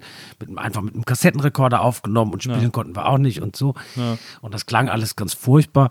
Und es gab. Ähm, Damals aber in Amerika Bands, die so ähnlich arbeiteten. Ja. Guided by Voices, ja, die auch immer so 20 Stücke auf einer Platte und die ja. brachen dann so mitten im Song ab und es klang alles ganz Damals war, kam ja auch das legendäre äh, ähm, Cure-Cover von Dinosaur Jr., äh, Feels Like Heaven, Ja. das auch einfach mittendrin abbricht, weil Genau. das Band zu Ende war. Genau, So, genau. Ja. Das klang aber gut. Ne? Ja, Guided by Voices, das klang eben so, auch wie mit einem Kassettenrekorder aufgenommen. Oder es gab andere Bands wie Smog, die ähm, in so eine ähnliche Ja. Lo-Fi hieß das. Und Ja. ähm, der ähm, sah in uns sozusagen die deutsche oder Hamburger Inkarnation dessen und dort durften wir dann auch auftreten. Das war ein Laden, in dem wir unsere ersten Konzerte hatten und wo dann auch andere Hamburger Musiker auf uns aufmerksam geworden sind und wo uns dann Leute, die so in dieser Label-Szene und Musikszene waren, auf uns aufmerksam wurden und uns sahen und da bildete sich dann so ein gewisser Ruhe, hatten wir konnten wir so einen, uns so einen Ruf in der Hamburger Szene erspielen. Das war ein wichtiger Laden und dann natürlich der Pudelclub. Ja, das ist so lustig, dass, äh, weil das, das passt so super zusammen, ne? diese, diese ironischen Trainingsjacken zu diesem ironischen Kneipennamen, Heinz Zernes Tanzcafé und so. Das ist so Genau. alles so eine, eine Humorlinie. Ja, auch so ein bisschen altmodisch, Naja, genau. großväterlich, Ja, genau. Tanzcafé, genau. Das war dann die vielleicht der Vorläufer dieser Wohnzimmerbars, Ja, die genau. dann vor allem Ja. Ende der 90er, Anfang der Nullerjahre in Berlin so Überall, das waren, Wahnsinn. ne? wo man so ein ausgedientes Mobiliar hatte ja. und ja, ja. Also, so Sperrmüllmöbel. und so Sperrmüll, genau. genau. Ähm, auf jeden Fall, nachdem ihr dann diese, diese äh, erste Phase abgeschlossen habt und dann zu diesen, zu diese, durch äh, Karaoke zu diesen, zu diesen äh, neuen Togotronic wurdet, ähm, was ich so interessant finde, ist, es gibt ja immer wieder, ihr habt ja immer wieder so Verpuppungsphasen mit der Band gehabt und so, so neue äh, Entstehungen. Also auch die Unendlichkeit wird auch als neues Kapitel gewertet, weil es das erste Mal so sehr biografisch ist und so. Ähm, ich, was bei euch so interessant ist, ist, wenn man eben diese Anfänge nimmt, diese Lo-Fi-Anfänge äh, in Hamburg irgendwie mit den anderen Bands bis, bis, äh, bis heute, dann gibt es ja auch so eine, äh, gibt ja, gibt's ja so ein langsames Andocken an eine Kunstszene, an eine, an eine künstlerisch anspruchsvollere Welt, an eine, äh, du hast auch äh, viele Texte über Kunst geschrieben ähm, und äh, ist das so, ist euch das, na, weiß ich, nicht, schwer da die Frage draus äh, zu äh, gerinnen. Ähm, ist euch das, äh, also ich würde gern wissen, ob einem sowas vorgeworfen wird. Eigentlich. Ich glaube, das ist das, was ich eigentlich wissen will. Ähm, ob die Leute dann sagen so, ja, äh, jetzt, jetzt macht ihr irgendwie einen auf Kunst, äh, damit das irgendwie, äh, damit das irgendwie wertiger ist, was ihr macht oder so. Ach, da gibt es bestimmt Leute, die, die uns so etwas vorgeworfen haben. Vor allem diejenigen, die uns in den Alben davor schon vielleicht etwas zu sehr, also ich will das niemand vorschreiben, wie er, wie er uns zu Ja, ja. rezipieren hat, aber vielleicht ein bisschen zu sehr für bare Münze genommen haben, weil ich habe den Eindruck, dass diese ersten Alben eben auch schon sehr kunstvoll sind in der Art, wie, da, wie wir uns da so inszeniert haben, mit den Polaroid-Fotos, mit eben mit diesem, mit dieser Banduniform. Auch die, auch die Frisuren sind übrigens eine interessante Sache, ne? weil das natürlich was ist, was man sehr ähm, aus einer Kunst, also was Kunstfiguren oder Figuren, die in so einem Kunstmilieu sind, an sich haben. Man denkt an Andy Warhol, ist vielleicht einer der wenigen Menschen, die man immer an, anhand seiner Frisur erkennen würde. Oder Susan Sonntag zum Beispiel mit ihrer weißen Strähne. Ne? Und, äh, also wenn man, ähm, wenn man Leute anhand, wenn man eine Frisur kreiert, anhand ihrer Frisur äh, erkennen kann, das hat immer irgendwie so was Kunstfigurhaftes Ja. oder Karl Lagerfeld oder so. Klar, ne? ja. Und ähm, also was ich damit nur sagen will, ist, wir waren vielleicht überlegter und, und in, auf eine ganz kindlich spielerische Art irgendwie konzeptueller schon bei den ersten Alben, äh, als, als das manche Leute so glaub, Wahrgenommen haben. wahrgenommen haben. Und deshalb war das für uns äh, und für mich eigentlich ein ganz logischer Schritt. Jetzt muss man auch dazu sagen, dass Kunst, bildende Kunst zu der Zeit ähm, aus einer ziemlich uncoolen Akademie oder Kunstmarkt oder so Ecke, also so eine Bildungsbürgerecke, Ja. auch in so ein Underground ähm, Milieu so einfloss oder sich gegenseitig beeinflusst. Und da sprachen wir eben über genau solche Leute, haben wir vorhin gesprochen, Paul McCarthy Ja. und Mike Kelly. In Hamburg gab es doch auch schon 4000 zu der Zeit, als ihr da wart. Der hat doch da auch schon, glaube ich, gemalt, ne? Genau, zum Beispiel sowas. Oder das wäre dann so Cheap Art Mhm. äh, gewesen. Oder die Kölner Kunstszene, die Mhm. so in Nachfolge von, von Martin Kippenberger immer sich auch mit Pop-Themen ähm, befasst hat. Leute wie Cosima von Bonin, die ich später kennengelernt habe Mhm. und die sehr wichtig für die Band, für mich und so wurde, also die, oder Kai Althoff oder so, Mhm. die selber auch Musik gemacht haben, Musik rausgebracht haben, Labels gegründet haben, um Musik rauszubringen. Musiker wie Justus Könke und Eric D. Clark und Hans Nieswand, die dann Workshop gegründet haben, die auf L'Age d'Or auch veröffentlicht haben, also dem Label, auf dem wir auch veröffentlicht haben. Und also diese, die, da gab es diese Überschneidung in der, im, im, im Pudelclub durch Leute wie Daniel Richter und seine Arbeit für die Goldenen Zitronen und so. Und ähm, äh, deshalb lag das eigentlich ein bisschen nah. Ja. Und aber sicherlich, es gibt natürlich Leute, die so aus so einer mm, punk-puristischen Ecke, würde ich sagen, kommen, die dann sagen, so, das ist Kunstkacke, das ist ja ein ganz be beliebter Vorwurf. Ja. Aber ich mochte eigentlich immer Kunstkacke gern. Ja, ich, äh, ich auch, absolut. Ich fand das auch immer, ich fand das auch immer eine spannende Wechselwirkung. Äh, diese, also, aber auch, das gab es ja auch schon immer. Ich meine, das geht ja schon bei Warhol und Velvet Underground los äh, oder Genau. Boys mit Sonne statt Regen. Genau. Ist es denn, äh, hast du jemals dir gewünscht, also ich fand das ganz schön, irgendwer hat mal zu dir gesagt, äh, in einem Interview, wäre jetzt nicht äh, die Zeit, äh, sich als Band politisch zu positionieren und irgendwie äh, auch Songs darüber zu machen, gerade in der Welt wie heute, äh, Nazis, Trump, äh, ist ja fast dasselbe, aber so diese ganze Sache, Ja. die, die Welt, die irgendwie an allen Ecken brennt anscheinend. Ähm, und da hast du gesagt, äh, die Forderung an die Kunst, politisch wirkmächtig zu sein, ist zutiefst akademisch und lehnst du deswegen ab. Ja, ist vielleicht auch ein bisschen polemisch. Ja. Also, äh, Also ich, eine gute Polemik ist ja auch immer, ist ja, immer schön. das muss man vielleicht auch dazu sagen, das ist manchmal schwer zu vermitteln, dass es gerade in Interviews ähm, bei mir zumindest so eine gewisse Lust an der Polemik gibt, weil ich denke, das ist sonst nicht so äh, unterhaltsam. Also es, anders gesagt, es, ich finde, es ist wichtig, Leute, die Interviews lesen, auch mit einer Meinung zu unterhalten, Ja. weil sonst braucht man das nicht zu lesen. Und deshalb neige ich manchmal zu einer Polemik, die ich jetzt so äh, auch nicht immer Naja, das ist ja im Alltag vertreten würde. Naja. Was ich finde, ist, äh, also wir sind eine Band, die sich immer schon, und das ist auch diese, dieses Aufwachsen mit der Hamburger Schule, das ein sehr, sehr politisches Milieu war in Hamburg zu der Zeit. Sehr, sehr linkspolitisch.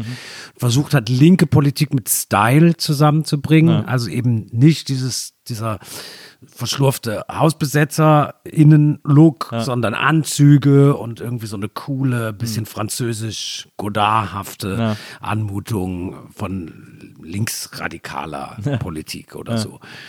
Und das war natürlich eine auch eine, eine, eine Schule, eine Hamburger Schule, durch die man da gegangen ist.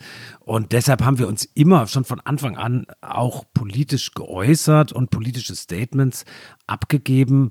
Und sozusagen unsere Ästhetik hat sich immer auch also mit der Politik verzahnt. Und jetzt, du weißt es ja noch als äh, Mensch, der mit Viva zu tun hatte, äh, als wir den Viva-Kometen abgelehnt haben, Jungdeutsche Da war auf auch, Weg ja, nach ja. oben, da warst du ja auch. Also das war natürlich nicht nur aus Jux und Dollerei, sondern das war natürlich auch eine politische Statement, dass man mit dieser Art von Renationalisierung von Popkultur nichts zu tun haben möchte. Oder dass man sich gegen die geforderte Radioquote für deutschsprachige Musik aussprach und schon sehr viel für, für ähm, Geflüchtete und äh, Schutzsuchende und so weiter und so fort. Ähm, und das haben wir eigentlich beibehalten. Ich finde halt nur, wenn man politische Sätze in Musik meißeln muss Ja. und vertonen muss, Ja. das ist eine Arbeit, die ich nicht wirklich gut äh, ertragen könnte, weil da ähm, wird's wird's so mühselig. Und ich finde, Äh, Aber das- gibt es Beispiele, die du gut findest? Ja, das gibt es. Es gibt dieser deutsche äh, politische äh, ähm, Singer-Songwriter, Bänkelsänger, hätte man früher gesagt. Das finde ich alles sehr bewundernswert. Franz Josef Degenhardt zum Beispiel. Die Bots. Ja, das war das nicht Holländer? Ja, aber es, die, die sind ja alle Texte übersetzt worden von so Biermann, Fenske und so. Aha. Die haben alle die deutschen Texte für die geschrieben, sozusagen. Vielleicht waren die besser als die holländischen. äh, das gibt's ja auch. Nein, das, das, das gibt's natürlich, aber mein, oder Phil Ochs zum Beispiel ist ein toller amerikanischer Songwriter, der auch auf so eine sehr höfliche Art, äh, äh, so der, der nette Junge aus der Arbeiterklasse mäßig, super ähm, Protestsongs gesungen hat, musikalisch mich auch wirklich sehr, sehr berührt. Aber ich habe als Songwriter immer eher das Gefühl, mich interessieren Nuancen und Ambivalenzen und mich interessieren so schillernde, wenn Songs anfangen zu schillern oder zu kippen oder wenn man äh, den Boden unter den Füßen nicht mehr richtig spüren kann oder sie einem so ein bisschen den Teppich unter den Füßen wegziehen und, und äh, äh, es eine Schere gibt zwischen Strophe und Refrain oder zwischen Text und Ton oder irgendwie so. Diese Sachen interessieren mich und äh, das ähm, ist dann nicht so gut für ganz klare politische Botschaften geeignet. Ja, stimmt. Ja. Da darf man nicht vage sein. Äh, ja, weil da bei dem, wenn man ganz klare politische Botschaften aussenden möchte, darf man nicht vage sein. Und die Wahrheit ist aber etwas, das ich in der Kunst dies, äh, mag. Ja.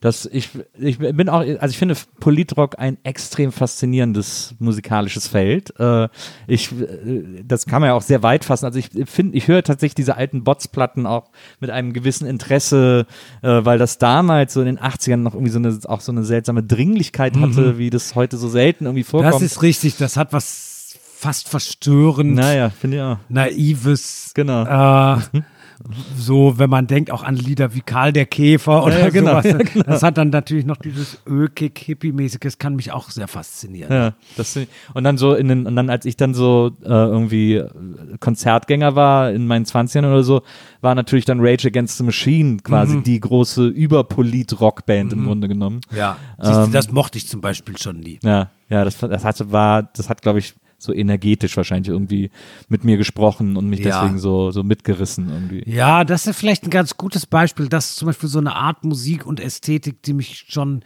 als die bekannt wurden, äh, das muss so Anfang der 90er Genau, gewesen sein, so hat mich das schon äh, überhaupt nicht interessiert, weil ich war so Bad Brains Fan Ja. und ich liebte HR und dann dachte ich, was ist denn das für eine Kopie und die Texte von, von HR fand ich aber auch so viel besser und so durchgeknallt in diesem Rastafari-Tum und gleichzeitig dieses komisch immer Erleuchtung und äh, dann aber mit diesem aberwitzigen, super hyperaggressiven Musik und dann kam mir dieses Rage Against the Machine, das kam mir schon, da kam mir schon der Bandname so kitschig vor.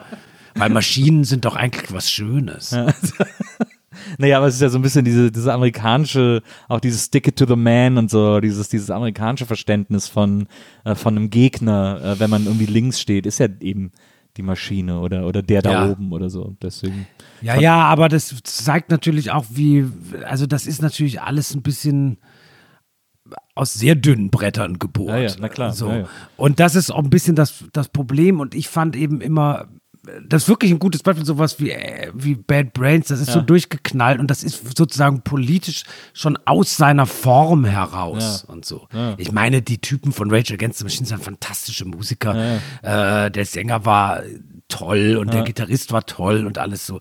Das war einfach auch nicht so ganz mein Geschmack, weil ich dieses Crossover, äh, Metal-artige Zeug, das, das stand ich nie so drauf. Ähm, aber äh, ich finde eben so, da fehlt mir so ein bisschen die, der Glaube daran, dass man als Hörerin oder Hörer mit seiner Fantasie und seiner Gegenwelt, die man so im Kopf hat, mit der Musik äh, zusammen irgendeine Art von widerständigem Denken bauen kann, ohne dass man so eine, so, ein, so eine Bauanleitung hat. Ja, ja, klar, na Das klar. meine ich mit akademisch. Ja, ja. Und das ist so ein Akademismus, das ist so ein bisschen wie, in der französischen Kunst des, des, des ähm, ausgehenden 19. Ähm, Jahrhunderts, weißt du, so ähm, ein Gemälde muss mindestens eine Schlacht oder eine mhm. historische mhm. oder eine äh, biblische oder was mhm. weiß ich, äh, mhm. oder einen Staatsmann oder so. Und ähm, demzufolge äh, gibt es dann solche Regeln. Ja. Und das, das, die sozusagen dann zu erfüllen, finde ich so mühselig. Aber, aber das ist doch was, diese Regel und Formelhaftigkeit ist doch was, was auch, was sich auch in der Kunst wiederfindet, die man vermeintlich schlauer oder also Dogma von Lars von Trier so ein Beispiel.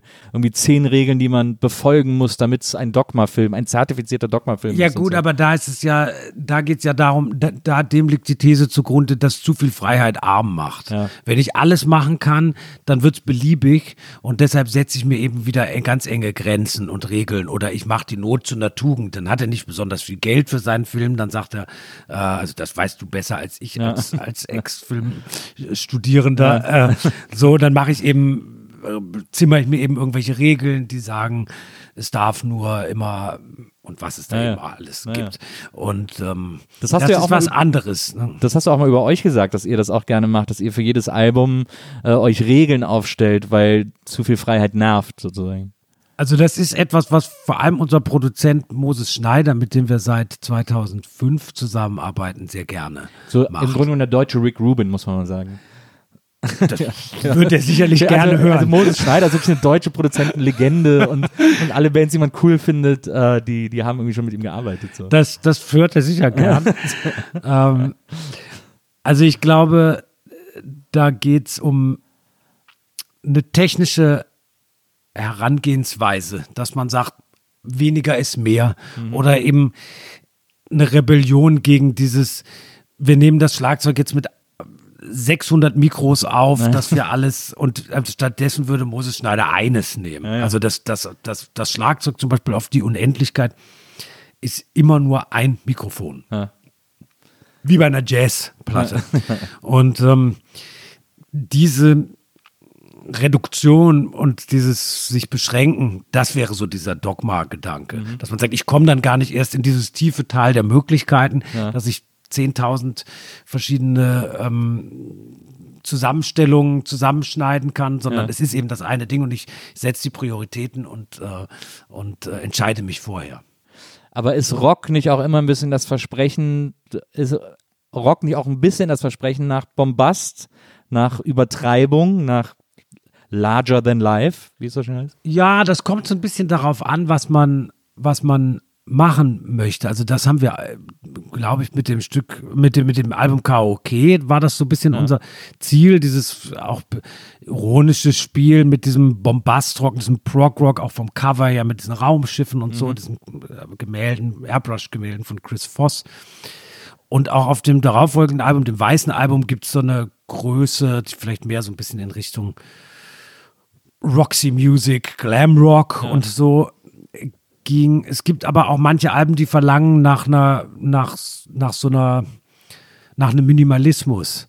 Und ähm, für das Album Die Unendlichkeit zum Beispiel war es so, die Geschichte ist so groß und dieses, diese, diese Lebensgeschichte ist so, wie soll ich sagen, vielleicht universell oder ähm, wenn man das jetzt aufgepumpt hätte, dann hätte man sehr viel verloren. Mhm. Und deshalb haben wir versucht, äh, obwohl das Album sehr viel ausgefuchste Arrangements hat, ja. ähm, haben wir versucht, einen Sound zu kreieren, der eher klein ist, eher intim, mhm. aber nicht Lo-Fi naja. oder so. Es ist ein bisschen schwer.